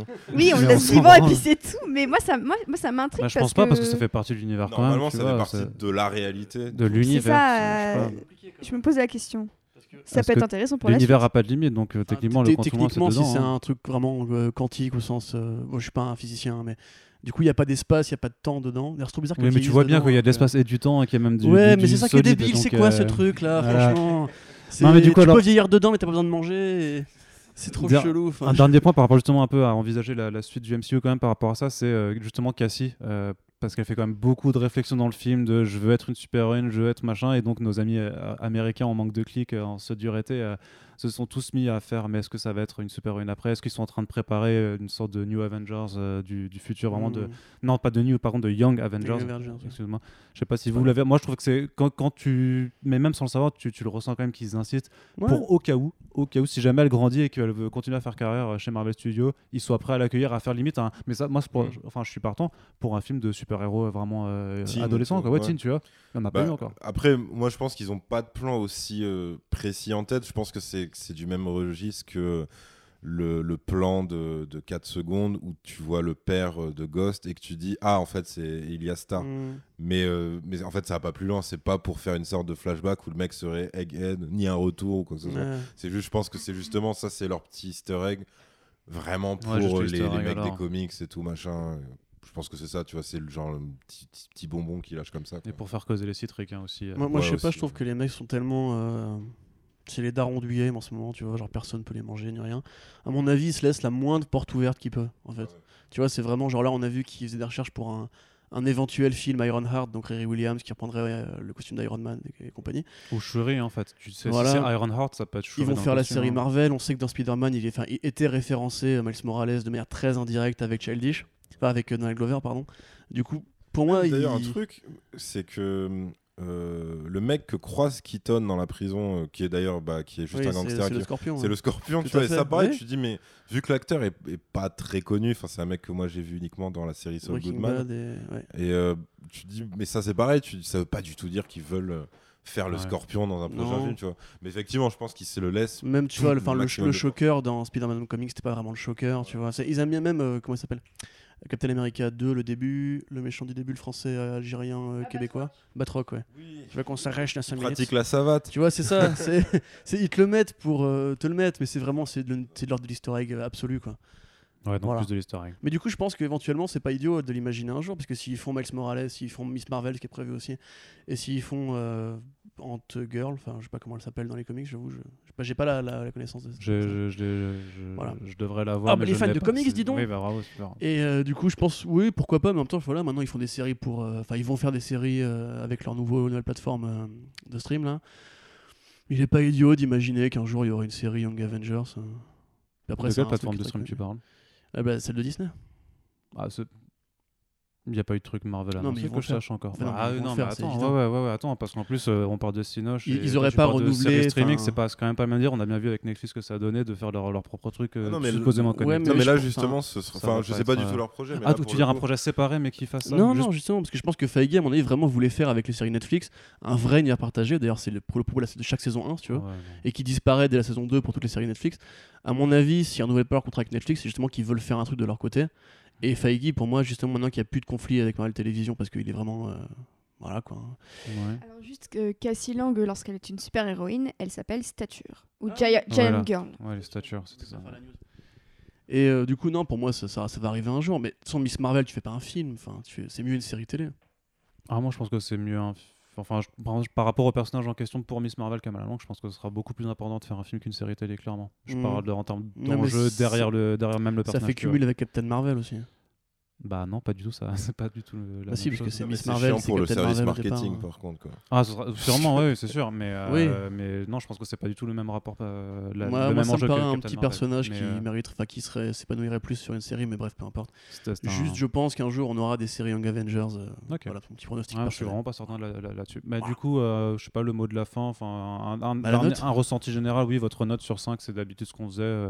Mais juste, est-ce que vous conseillez quand même d'aller le voir ou pas Et euh, vite fait, en deux, en deux minutes? Je sais pas si je le conseille. En tant que divertissement pour l'été, ouais. Moi, je donne 3 sur 5. Mais ça va pas plus loin. Corent... Non, vas-y, ouais, Splinter. Splinter. Bah pour moi en fait comme j'ai dit c'est une comédie du dimanche après-midi. Tu allé le le voir un mercredi après-midi, donc c'est. Non j'ai été le voir hier après-midi. Donc Ah, vendredi après-midi. Voilà, mais pour moi c'est le week-end parce que je suis en Ah week-end vrai, vendredi donc j'ai vu un le dimanche après-midi littéralement. Donc pour moi en fait ça vaut pas le coup d'aller le voir euh, au cinéma il y a pas de trucs qui sont enfin t'as le Ant-Man géant quoi mais enfin le Giant Man. T'as la séquence Louis. Euh, Elle est quand même ouais, super cool. Mais pff, pour moi en fait euh, On, on se raccroche, on se raccroche à ce qu'on peut. je hein. trouve que visuellement c'est pas très beau en fait déjà de base la photo descendue et compagnie donc il y a pas de grands Il y a- il y a- il y a pas avantages de patte- il y a le pas de travail sonore est artistique. pas non plus enfin tu vois ça mérite pas des conditions euh, oufissimes si vous avez un bon écran chez vous franchement euh, j'ai envie de dire qu'il enfin non ça existe plus Ah, j'ai envie de dire euh, achetez le Blu-ray euh, Voilà. alors quelques mois et euh, mettez-vous-le avec des pains au chocolat un petit bol de lait euh, un petit, petit un pote à côté de vous puis faites-vous chier en même temps devant et voilà Combien alors? Euh, oui pardon euh, deux et demi Denis pour monsieur. Pour Splinter. Euh, bah moi en fait alors j'ai d'autres critères c'est-à-dire en fait je pense que il faut, il faut, juste savoir si par exemple euh, tu rentres chez toi tu vois genre il est 1h 2h du matin et genre t'es complètement défait et que ce- et que ce truc passe à la télé genre est-ce que ça vaut le coup? Est-ce que il faut aller se coucher? Et moi je pense ouais vaut mieux dormir tu vois donc du coup Ah, donc dur. du coup, je pense que c'est vraiment un critère euh, que Ouais. je conseille d'utiliser pour, pour juger tous les films. et, euh, et, euh, et- et honnêtement, non. Donc du coup, non, je le conseille pas. Après, c'est c'est compliqué parce que ouais, t'as le côté. C'est un peu la force du, de Marvel Studios, c'est-à-dire que ouais, c'est un épisode d'une série. Ouais, et t'as envie de suivre la série quand même, tu vois. Mais Tu bon. vois, tu, tu te dis, ouais, est-ce qu'on va faire allusion à ci ou à ça? Bon, en fait, le pire, c'est que je pense que non. À part euh, juste sur le retour de, de Ant-Man et l'utilisation du royaume quantique. Mais, mais euh, donc, non, non, je pense que c'est pas super utile. Euh, franchement, s'il avait fait une heure et demie, ouais, pourquoi pas?